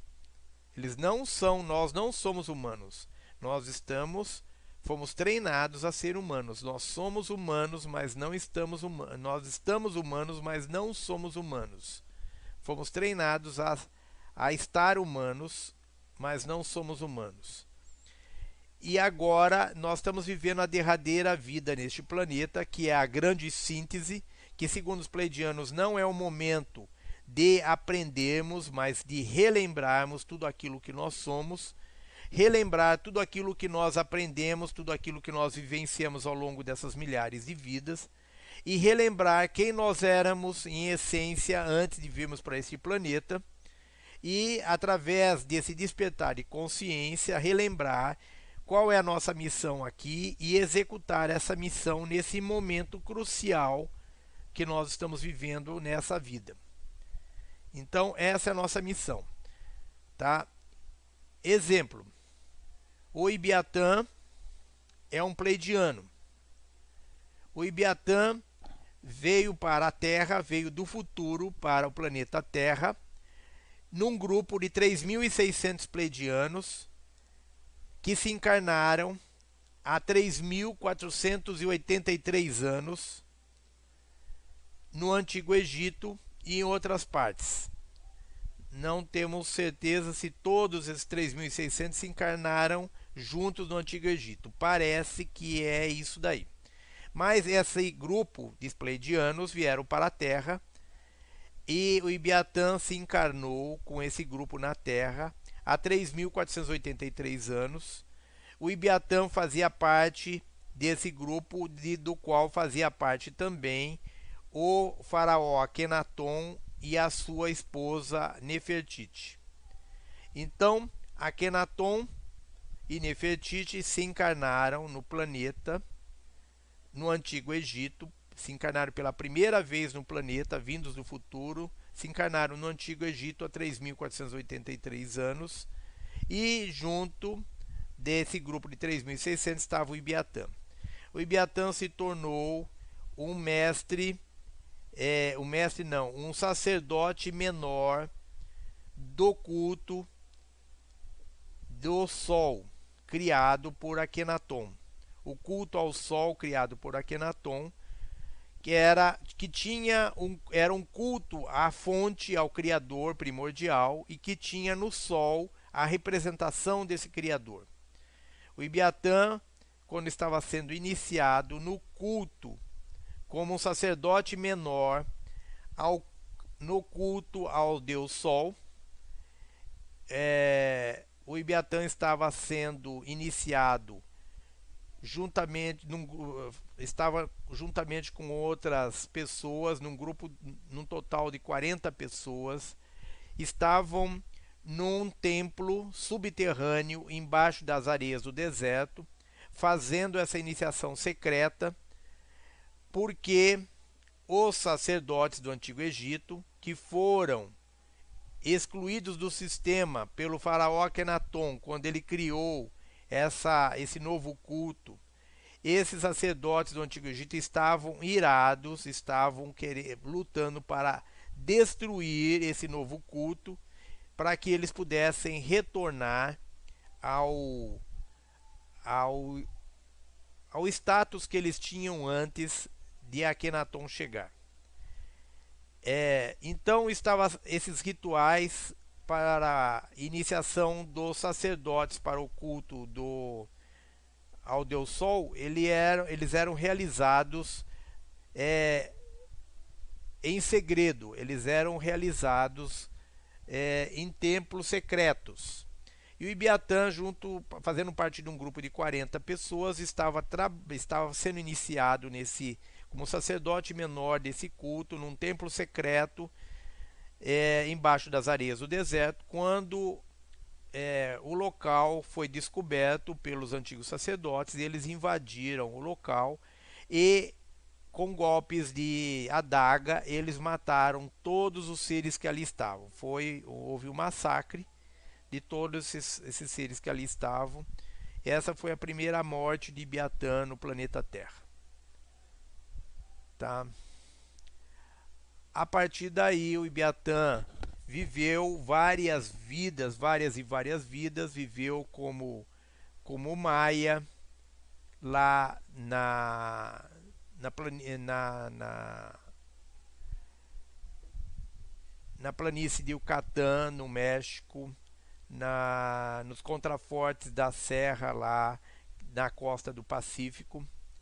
O Ibiatã viveu um general romano na época de Cristo, na época de Jesus, que Jesus estava na terra. Ibiatã foi um general romano que era encarregado de trabalhar na nas construções de grandes edificações nas terras dominadas. Era o encarregado de fazer o projeto dos é, dos aquadutos, é, projeto dos anfiteatros, dos coliseus, das prisões, dos hospitais romanos, etc., das casas de banho, dos prédios públicos que eram construídos pelos romanos nas terras conquistadas. Então, Ibiatã era amigo de César, um, um general romano, amigo de César, mas que não atuava nas frentes de batalha, que trabalhava na é, que trabalhava por trás das linhas de batalhas, é, criando projetos de construções de prédios públicos para as áreas conquistadas. O Ibiatã foi um cátaro no sul da França, um monge cátaro no sul da França, tendo sido é, tendo sido é, vítima da, da Santa Inquisição, que dizimou com os cátaros no sul da França simplesmente porque eles tinham a filosofia que tinha São Francisco de Assis, fazendo voto de pobreza e não aceitando os rituais e as vendas de indulgências que a igreja fazia para os nobres. Esses cátaros, que eram cátaro quer dizer puros, que eram os cristãos puros, foram massacrados, foram extintos pela Igreja Católica através da primeira cruzada feita contra seres cristãos, promovido pela, pela Igreja Católica, e através das das torturas e, e, e, fogueiras e morte em fogueiras promovidos pela Santa Inquisição. É, Ibiatã também foi, é, é, foi um índio, é, foi um índio da da cultura é, os índios que sucederam aos Incas. É, nós estamos conseguindo lembrar aqui o nome dessa etnia que substituiu os Incas e que existe até hoje essa etnia, tá? É, Aimarás, exatamente, os Aimarás. O Ibiatã teve uma encarnação como o índio Aimará lá na região do do, do lago do Titicaca lá, tá? Isso foi bem antes da nossa encarnação, é, antes da descoberta do, do das Américas. O Ibiatã foi um cigano que, vive, que morreu em 1333 em Budapeste. Tá? É, o Ibiatã foi um, um judeu, um judeu semita é, que morreu é, jogado de um penhasco no sul da França, é, em mil, 1700 e 1753 tá? Morreu em 1753 é, no sul da França. Vivia na região vivia na, na aldeia de, é, de Saint, Saint Lege. Vivia na aldeia de Saint Lege que é nos Altos Alpes franceses, divisa com a Itália, é, próximo a Nice. É, é, o Ibiatã viveu também ah, uma vida como como é, jordaniano na vida, a última vida do Ibiatã foi como um jordaniano, um andarilho do deserto, que morreu com 136 anos, é, vagando pelas, pelo deserto e pelas vilas que tinha ao longo do Rio Jordão. Enfim, é, são inúmeras vidas que nós tivemos, sobre as quais nós temos informações, e muitas outras que ainda nós não temos informações, e que for, é, serviram de treinamento para o que nós somos hoje. Tá? E assim como nós tivemos essas experiências, todos os nossos irmãos passaram por essas experiências. Tá?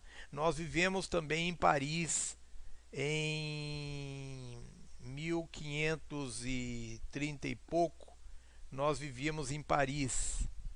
Fomos assassinados por uma dupla de mascarados que atacaram uma mulher é, e nós fomos defendê-la e fomos assassinados por recebemos várias facadas e morremos ali em Paris.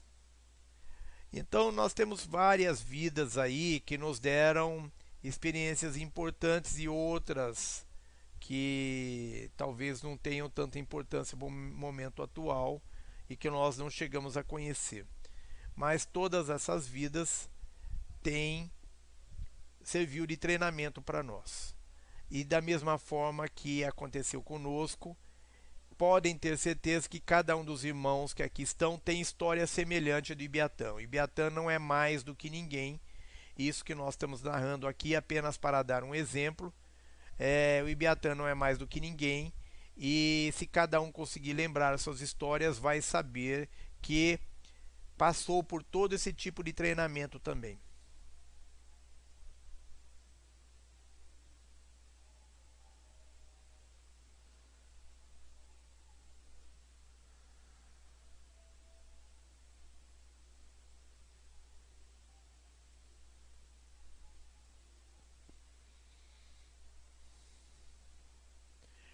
Mas você é israelense, é judia, descendente dos semitas, ou é judia, ou Ilana, você é judia é, semita, ou você é judia caucasiana, você é judia é, é, judia sionista. Qual que você é? Sionista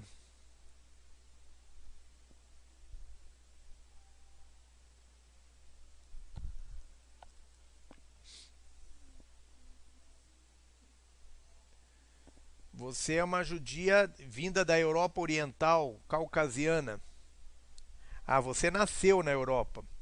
Mas a sua, o seu, você é, você é judia é, Askenazi. Você é, é, você é do ramo Askenazi, judia Askenazi?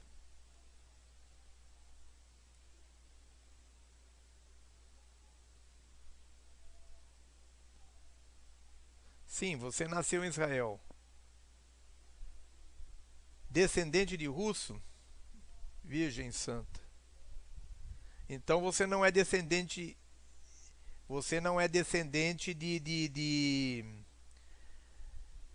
você não é descendente de, de, de semitas, de árabes, né? Você não é descendente dos, dos judeus árabes. É, então acho que foi bom você não estar aqui no início da nossa palestra de hoje.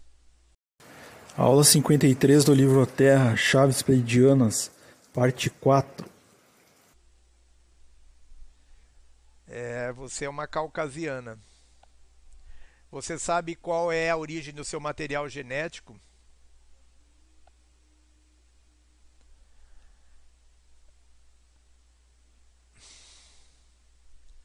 A origem do seu material genético é, é a origem do seu material genético é dos do dos casares.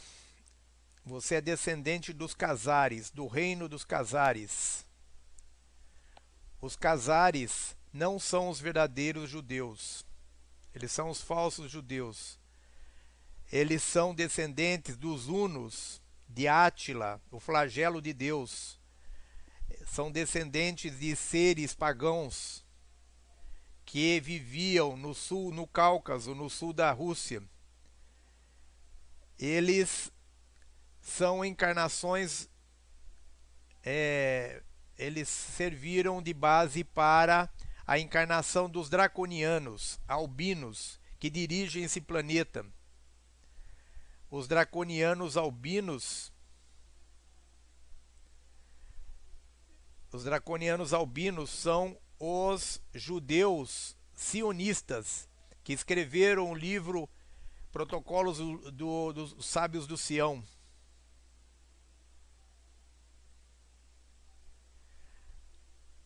Veja bem, Ilana, você não é você não é judia de espírito.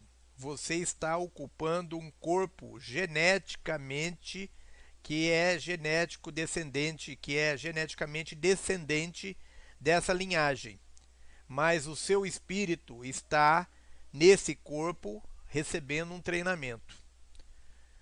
Tá? Você não é um ser draconiano. Você não tem, o seu espírito não descende dessa linhagem. É apenas o seu corpo genético, a sua matéria que descende dessa, dessa linhagem. O seu espírito é um espírito da luz, tá? Que teve inúmeras outras encarnações em vários outros locais.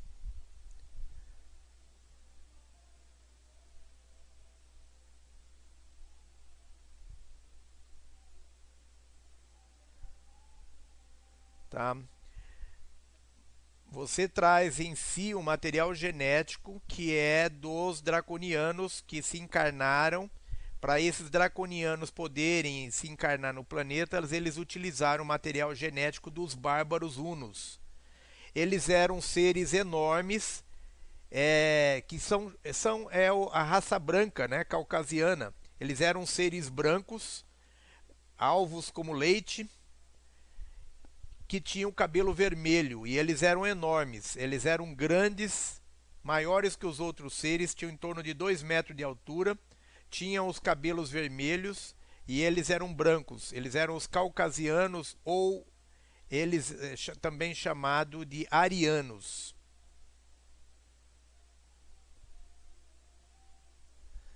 Tá? Esses seres, eles é, deram, eles assumiram a identidade, eles assumiram o, o, o, a seita judia talmudiana. Eles se tornaram judeus talmudianos, embora eles fossem pagãos, eles assumiram a religião judia talmudiana e eles migraram para a Europa Oriental e eles deram origem aos, aos, aos, aos judeus sionistas que estão por trás de Hitler. Hitler era um judeu sionista, ele era um caucasiano, um ariano.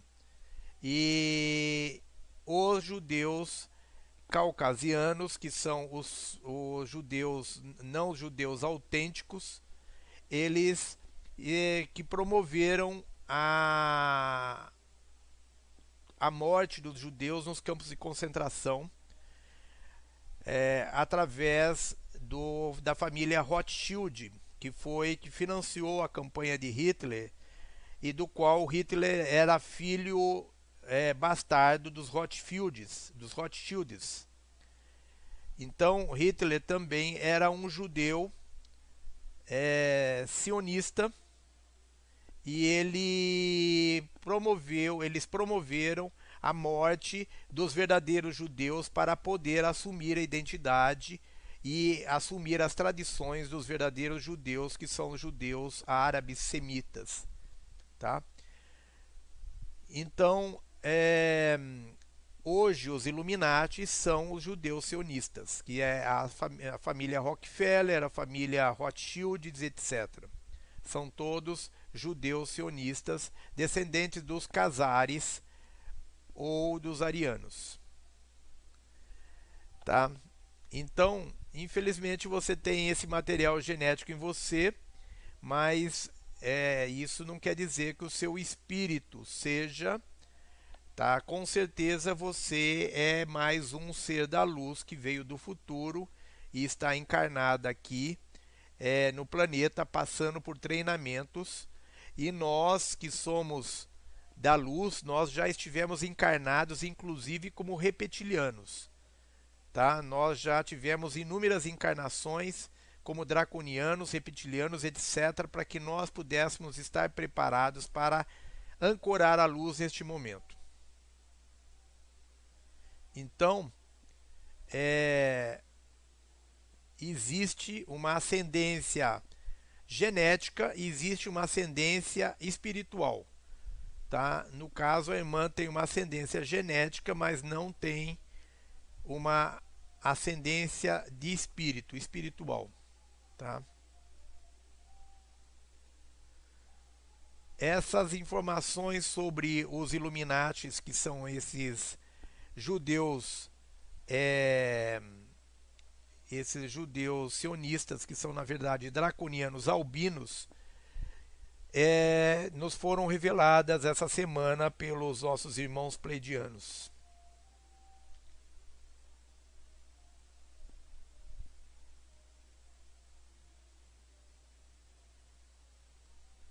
Todos nós temos, em maior ou menor proporção, DNA reptiliano e draconianos. Todos contribuíram para a criação da raça humana, todos contribuíram com seu DNA para a criação da raça humana. São, nós temos o DNA, material genético de 149 raças existentes no universo.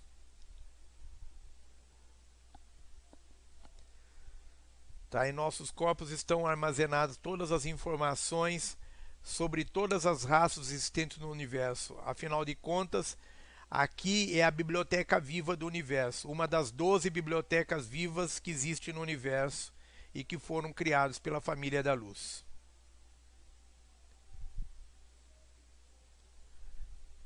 A nossa função é ancorar a luz aqui.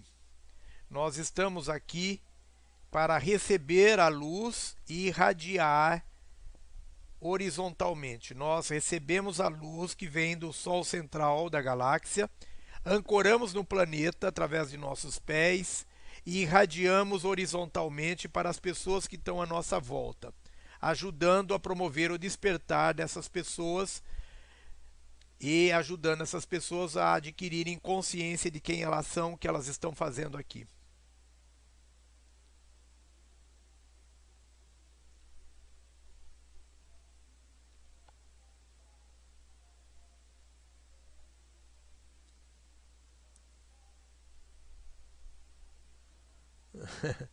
Fica tranquila, Ilana, que você não vai ser crucificada, não. O fato de você ter material genético não não quer dizer nada. Não não altera é, o seu o, o seu espírito, a essência que você traz.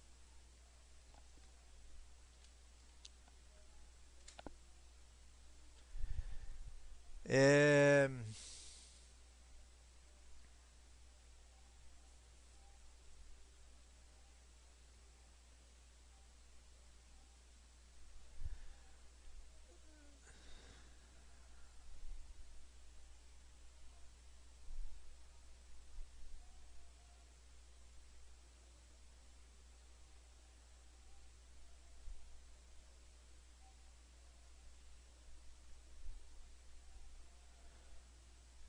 É...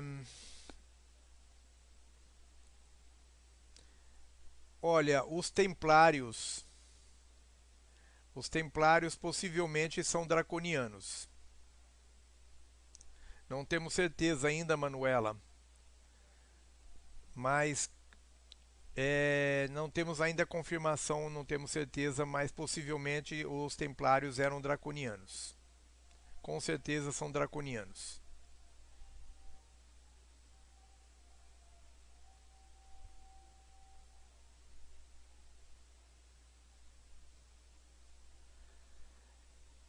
É... Não entendemos a questão colocada pelo Paulo Ari dos Santos. Sou de Aquário e tenho contato com extraterrestres. Vejo tudo como será. O fato de você ser de Aquário não não quer dizer nada. Isso daí é apenas é uma das suas das energias que você está ancorando. Tá? Isso é apenas um dos arquétipos que você está vivenciando no treinamento com essa vida. Agora, quanto a você ter contato com extraterrestre, todos nós temos contato com extraterrestres. Agora precisa ver se são extraterrestres ou ultraterrestres. Que existem os extraterrestres negativos que não são da luz, existem os ultraterrestres que são os seres da interdimensionais, que são os multidimensionais, tá? É... Então é preciso saber aqui em que frequência vibratória que você está. Agora, nós estamos aqui em muitas vidas sendo treinados como seres humanos. Nós que somos seres da luz, que nós que estamos aqui cumprindo uma missão espiritual no planeta, nós não somos humanos, nós estamos humanos. Nós somos seres de outras famílias estelares, de outras dimensões mais elevadas, que viemos para cá a convite do comando estelar para encarnar aqui, vindos do futuro. Nós fomos convidados lá no futuro e nos encarnamos lá no passado, no Antigo Egito, na antiga Grécia, etc., para podermos ser treinados, para que pudéssemos ser treinados como seres humanos e neste momento, nesta vida atual, adquirimos consciência ou despertar a nossa consciência, descobrindo quem nós somos, de onde viemos, o que estamos fazendo aqui e qual é a nossa missão e assim cumprir com a nossa missão neste momento de transição do planeta. Uma das nossas missões aqui é ancorar a energia que vem da fonte do Criador através do Sol central da galáxia e ancorar para a elevação da frequência vibratória do planeta da terceira para a quarta e da quarta para a quinta dimensão e promover através da irradiação dessa luz para todas as pessoas à nossa volta, promover a elevação da frequência vibratória da humanidade para que ela possa ascensionar para a quinta dimensão. Essa é a primeira ascensão da humanidade, embora ela já fosse da quarta dimensão, da quinta dimensão até há 300 mil anos atrás, quando na, durante a terceira raça raiz da antiga Lemúria, a nosso planeta foi invadido pelos draconianos, pelos, pelos reptilianos, insectoides, etc., que são associados aos seres da não-luz, e eles invadiram o planeta e fizeram uma alteração genética no ser humano, desligando 10 das 12 fitas de DNA que nós tínhamos e nos levando a mergulhar na terceira dimensão. nós estamos vivendo um momento em que nós vamos retomar o processo de evolução da humanidade a partir do ponto em que foi interrompido há 300 mil anos atrás com a invasão desses seres.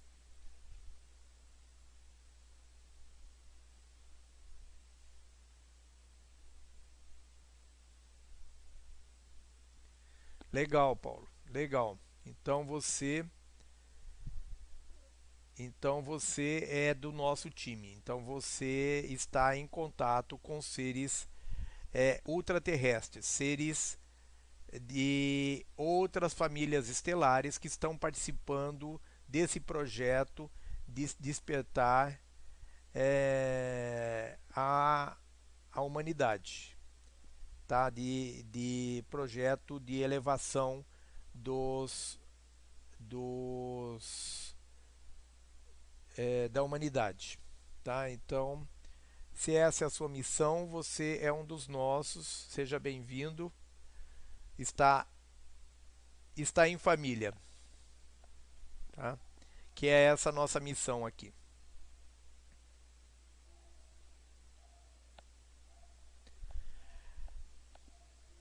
Todos aqueles todos aqueles que vibram na frequência da luz, todos aqueles que buscam, que vibram na frequência do amor incondicional, esses são da família da luz. Todos aqueles que são seres que estão alienados, que que aqueles seres que não se preocupam com nada, que são totalmente alienados e que não para eles o que tendo o Bolsa Família, o churrasquinho na laje e o pagode está de bom tamanho, esses seres são os filhos da Terra.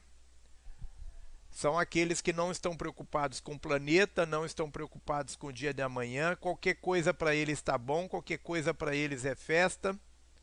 Esses são os filhos da Terra. Nós que somos da família da luz, nós somos chamados também os filhos do sol, tá? Ou filhos da luz.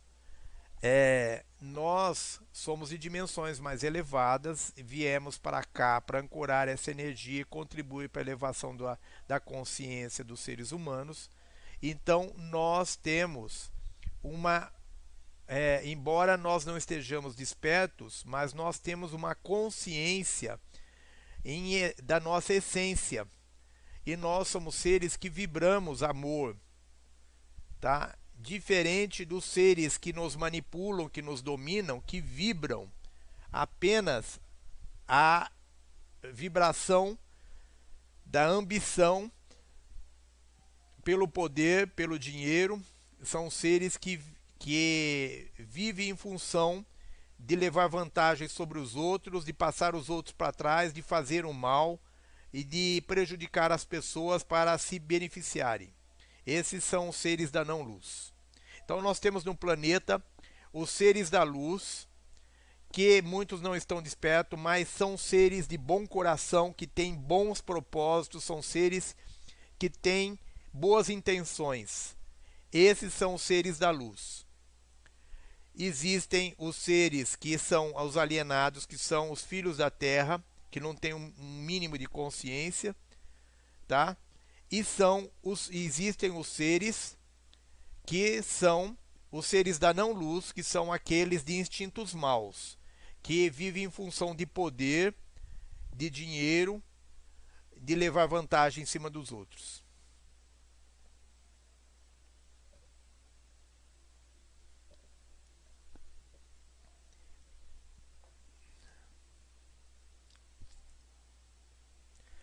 Então, logicamente, é, se você traz em seu coração bons propósitos, amor incondicional, se você é uma pessoa que quer o bem da humanidade, quer o bem do planeta Gaia, você é um ser da luz.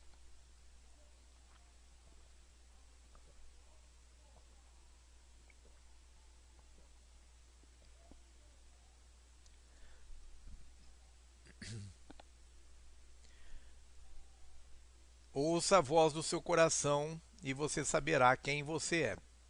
De que time você é? Se é da luz ou da não luz?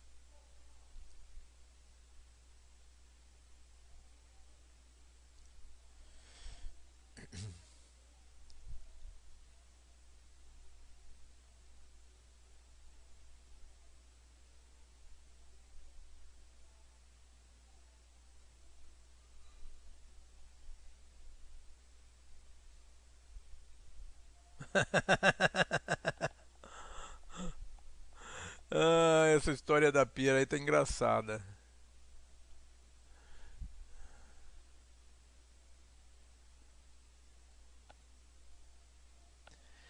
Sim, Lana, a saudade é a saudade da nossa casa, é a saudade do, da nossa família estelar, a saudade de onde viemos.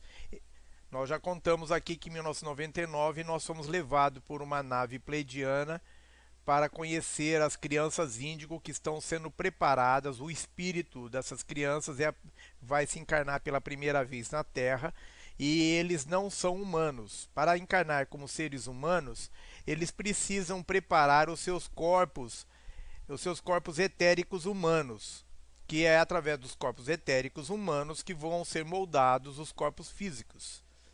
Então, o primeiro passo para esses espíritos que não são humanos é criar um corpo, é, a matriz energética humana, que é o molde que vai moldar os seus corpos físicos e etéricos. Nós estivemos numa colônia é, espiritual nas Pleiades, levado por uma nave pleidiana, onde nós fomos conhecer essas crianças que são espíritos amigos nossos e que estão se preparando lá para encarnar pela primeira vez na Terra. Eles já estavam com seus corpos é, etéricos humanos. E quem estava cuidando, quem está cuidando desse projeto lá nas Pleiades é a nossa esposa estelar, a nossa esposa pleidiana e a nossa filha pleidiana. Foi um encontro inesquecível e nós pudemos entender então por que, que nós tínhamos grandes crises de saudade. Nós tínhamos crise de saudade desde criança, crise de saudade que era difícil superar. É, nos trazia muito sofrimento. A partir daí, dessa visita às Pleiades, nós conseguimos nos libertar dessa solidão, dessa saudade que nós tínhamos de algum lugar que nós não sabíamos porque nós tivemos oportunidade de reencontrar a nossa família estelar.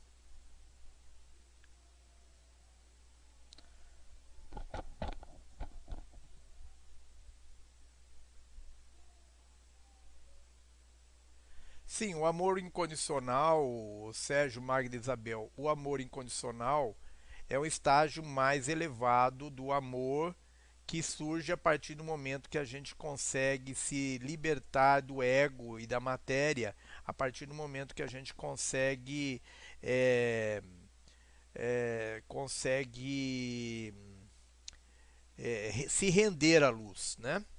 Aí então que nós conseguimos ter uma noção do que é amor incondicional. Mas todos nós temos amor no coração e quando falamos do amor, nós não estamos falando de é, paixão, não estamos falando de amor entre dois seres, nós estamos falando de amor para com o planeta, de amor para com a humanidade. Tá? Então, é esse tipo de amor a que nos referimos. Embora às vezes ele não seja um, ainda um estágio de amor incondicional, ele é um amor elevado porque ele é um amor pelo todo, é um amor para com os seres, é um amor para com os animais, para com o planeta. Então, isso é, demonstra que nós somos seres da família da luz.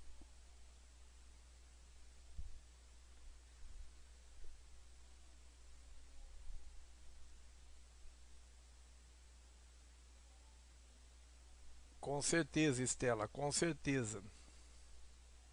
Nós conseguimos nos afinar com os seres, com os animais.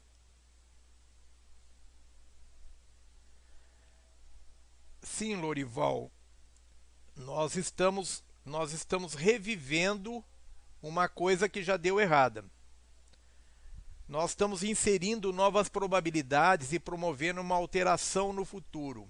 O ano de 2012 é o momento semente, o momento caroço, onde todas as probabilidades do, inseridas no passado, elas passam por um gargalo para criar as opções de futuro, tá? Esse momento do gargalo, tá, da ampulheta, é como se fosse uma ampulheta de tempo. Embaixo nós temos o passado, em cima nós temos o futuro, tá? O passado é o passado ele passa por um gargalo, que é o momento presente que nós estamos vivendo e que vai dar origem a um futuro.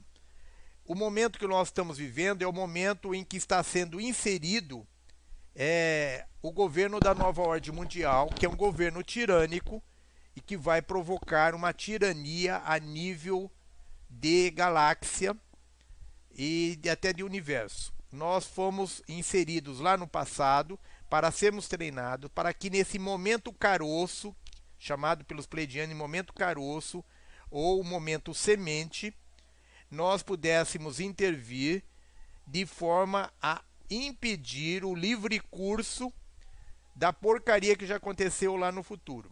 Então, nós vamos estar alterando é, e reinserindo novas probabilidades de maneira que essa tirania não aconteça. Como nós vamos estar inserindo essa nova probabilidade?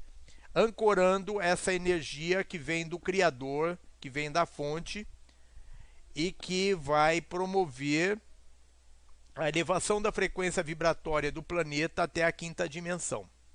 Aí, quando o planeta estiver pronto para ingressar na quinta dimensão e a humanidade também estiver pronta, nós vamos receber, através de uma grande explosão solar, nós vamos receber as energias que vão promover a limpeza de tudo que existe de terceira e quarta dimensão no planeta e lançar esses seres que atingiram o último patamar da quarta dimensão, que é a 12 segunda subdimensão, esses seres então serão lançados para a quinta dimensão.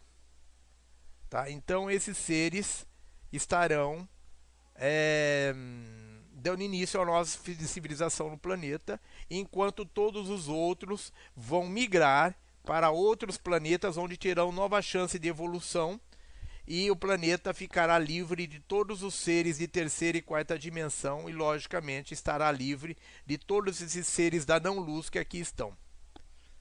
Tá? Essa é a limpeza.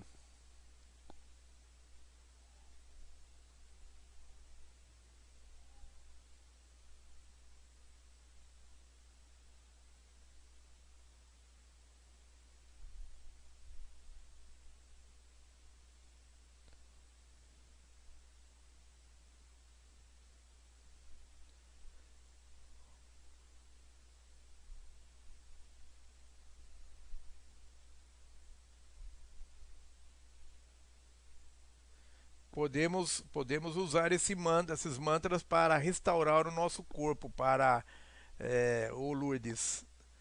Tá? A pergunta da Lourdes é se podemos usar esses mantras. Podemos sim. Ouça a voz do coração para você saber qual mantra que você deve utilizar. Essa é a orientação dos pleidianos. O mantra que você achar que é mais indicado, é, imita todos os sons, todos os mantras que você conhece e sinta cada um deles e aí você vai saber qual você deve utilizar para fazer a restauração dos seus corpos. Aula 53 do livro Terra, Chaves Pleidianas, parte 5, última parte. Assistam essa e outras aulas no YouTube, no canal Ensinamentos Pleidianos.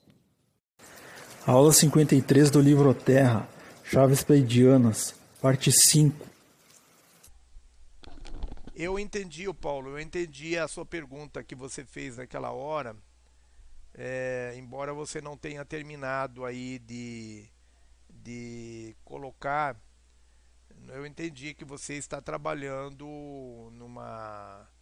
que você trabalha com a luz e que você. É,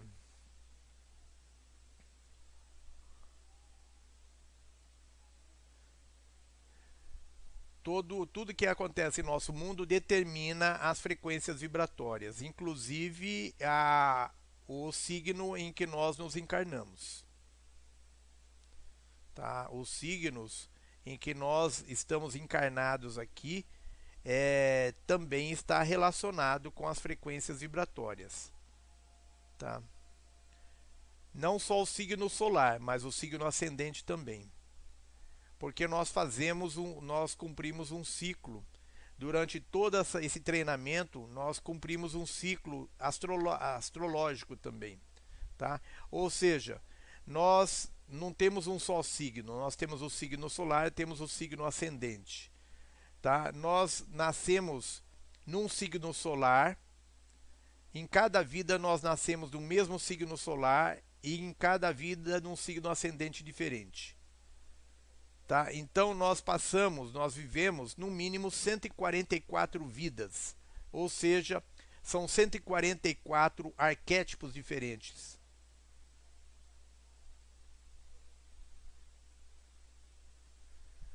É, eu entendi. É, a, a, o campo é limitado, aí a, a resposta não entra toda.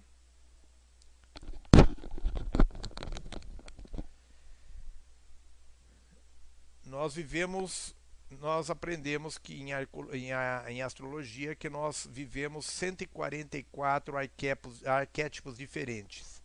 Que esses 144 arquétipos é a, constituídos pelo, pela posição do signo solar em relação aos signos ascendentes ou vice-versa, como quiser, tá? Então, 12 vezes 12 dá 144, que são os, os 144 arquétipos que representam ah, os 144 grandes mestres, né? que estão encarregados de imprimir a sua energia no planeta nessa nesse momento de transição do planeta para a quinta dimensão.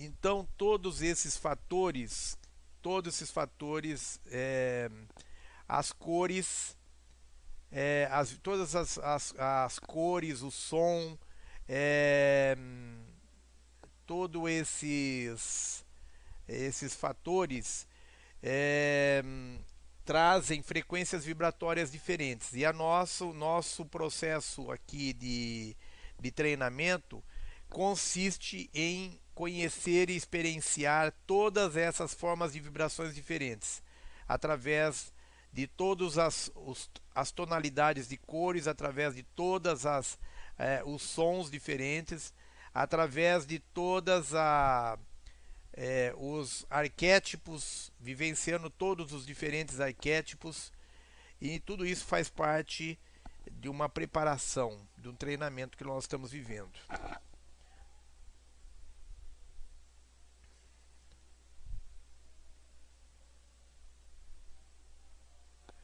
Da primeira vez que aconteceu, o a maior parte do tre... a maior parte dos dos seres humanos foram eliminados. Né? Eles cumpriram, os seres reptilianos conseguiram, os draconianos conseguiram cumprir a agenda deles, eliminaram a maior parte dos seres humanos, ou seja, todos aqueles que têm é, que tem material genético para ser ativado.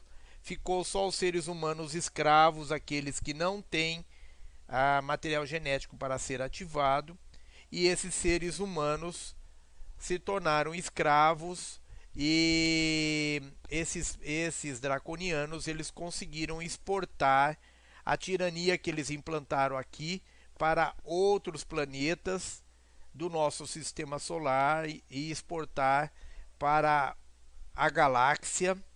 E eles colocaram em risco a liberdade que havia nas Pleiades lá no futuro as Pleiades estão correndo esse risco lá no futuro.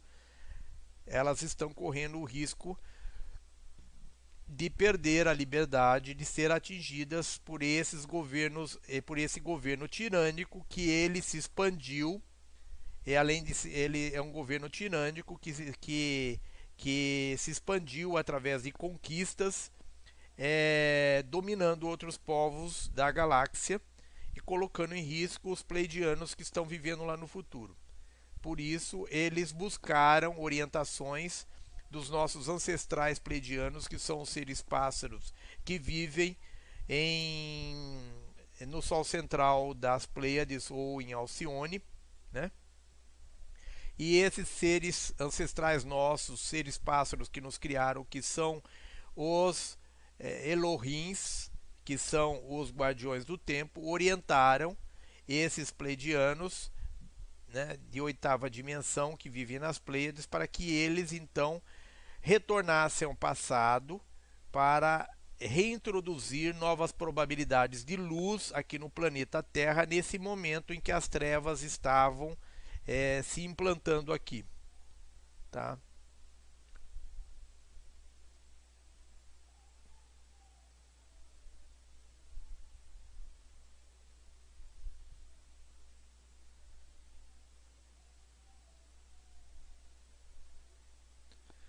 Oh, legal, Paulo. Legal. É interessante essa, essas informações que essas pessoas da luz recebem são muito interessantes porque elas ah, nos ajudam a montar o quebra-cabeça, né?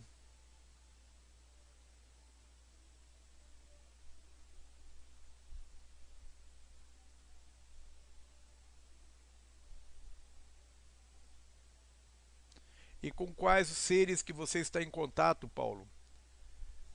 Com que família estelar você está em contato?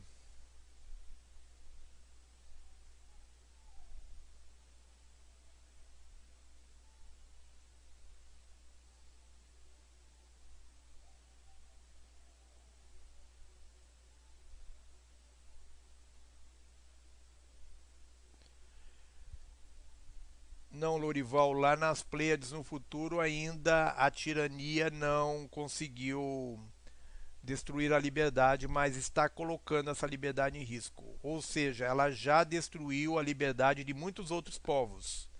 Das Pleiades ainda não.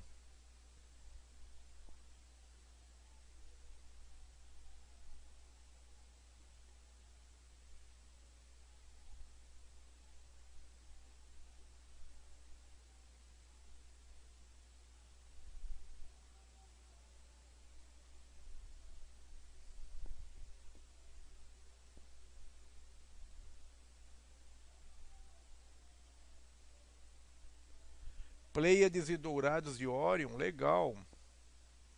Legal, mais um irmão pleidiano aí.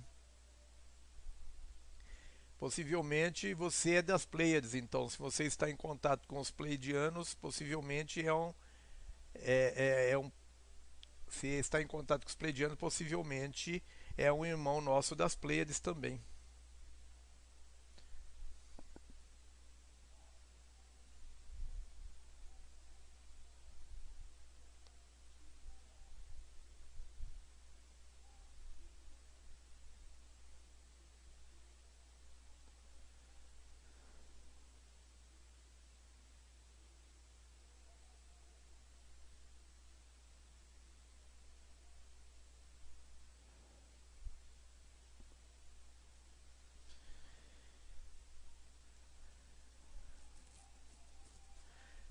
Seja bem-vindo, Paulo. Nós estamos aqui todo sábado a partir das 16 horas fazendo os nossos estudos pleidianos.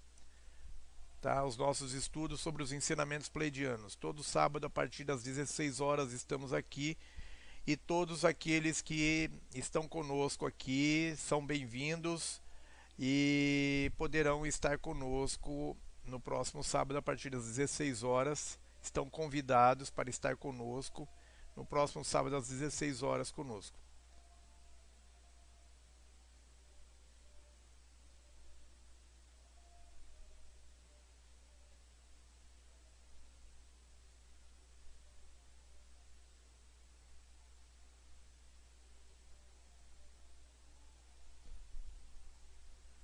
legal, Paulo.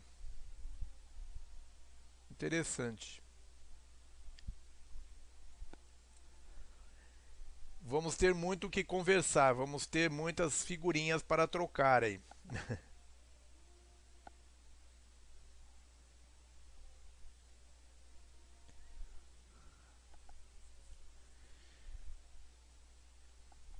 Bem, irmãos, acho que está na hora de nós encerrarmos aqui as nossas reuniões, a nossa reunião de hoje. Alguém tem mais alguma dúvida ou podemos encerrar a nossa reunião de hoje? Quer dizer, dúvidas sempre todos vão ter, né? Mas alguém tem ainda alguma dúvida sobre a nossa aula de hoje? Nós estamos aqui desde as 15h30. Estamos aqui desde as 15h30. Nós estamos aqui, Paulo, todas, todo sábado a partir das 16 horas. Escreva para nós o e-mail ibiatan.upadian ibiatan.upadian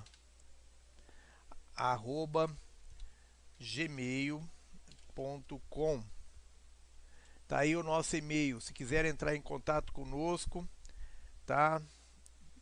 Será bem-vindo. Manda um e-mail para nós para a gente trocar informações aí.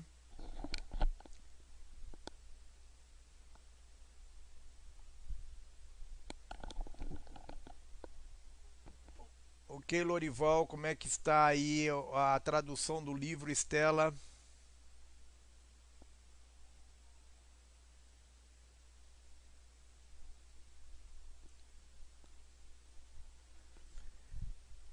Acredito que sim, ou Estela, mas não, não da forma como. Capítulo 5 está pronto, legal. E capítulo 6 no meio. É, a Estela está começando o terceiro capítulo, legal, muito bom.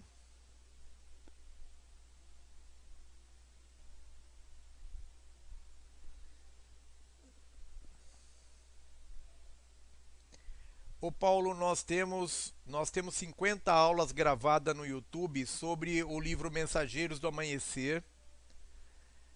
Temos aula até de 8 horas.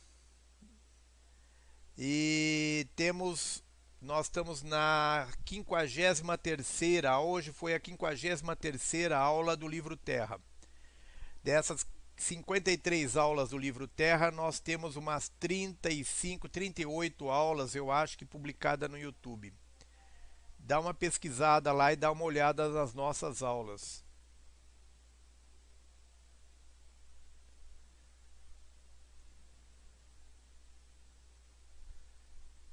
Legal, então nós temos já três capítulos prontos, um, dois e o cinco e temos dois capítulos em andamento, o capítulo 6 e o capítulo o capítulo 3, né? Então, Paulo, nós estamos traduzindo o livro, o terceiro livro dos Pleidianos, que é o livro Recuperar é o Poder, que está em castelhano. Nós estamos traduzindo para o português para ser objeto do nosso próximo estudo aqui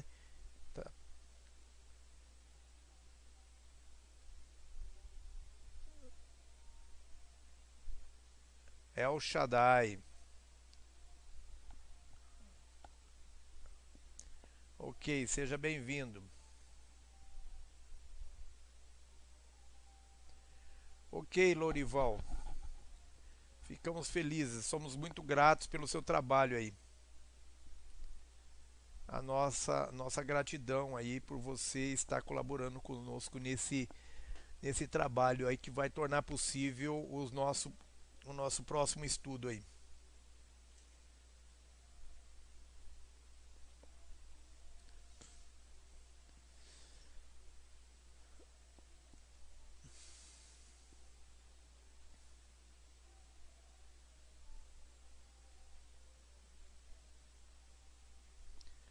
É o Shaddai na Kabbalah.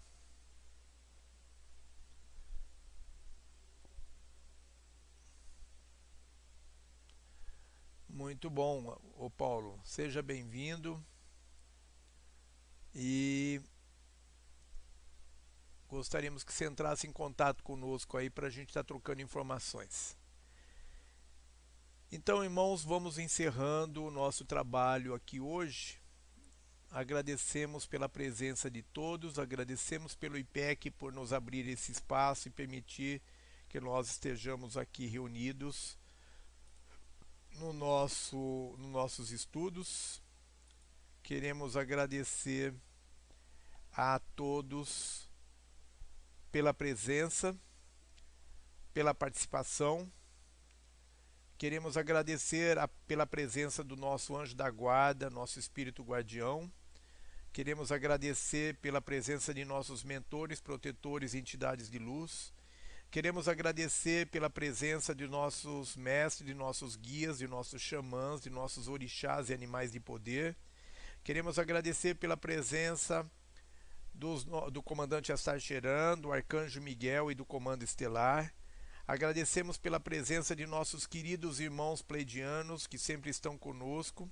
Agradecemos pela presença de todas as forças da luz que sempre estão conosco, que estão sempre estão conosco em todos os momentos.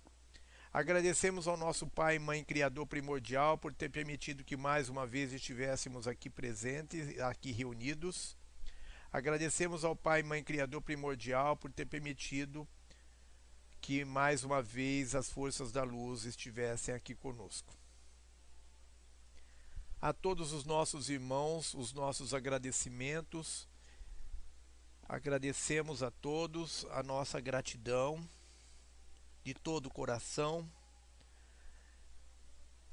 Sintam-se carinhosamente abraçados por nós neste momento, num abraço caloroso, num abraço fraterno, com todo o nosso amor. Nós amamos a todos vocês e somos muito gratos pela presença de vocês porque graças à presença de vocês nós podemos estar aqui cumprindo com a nossa missão de transmitir os ensinamentos pleidianos.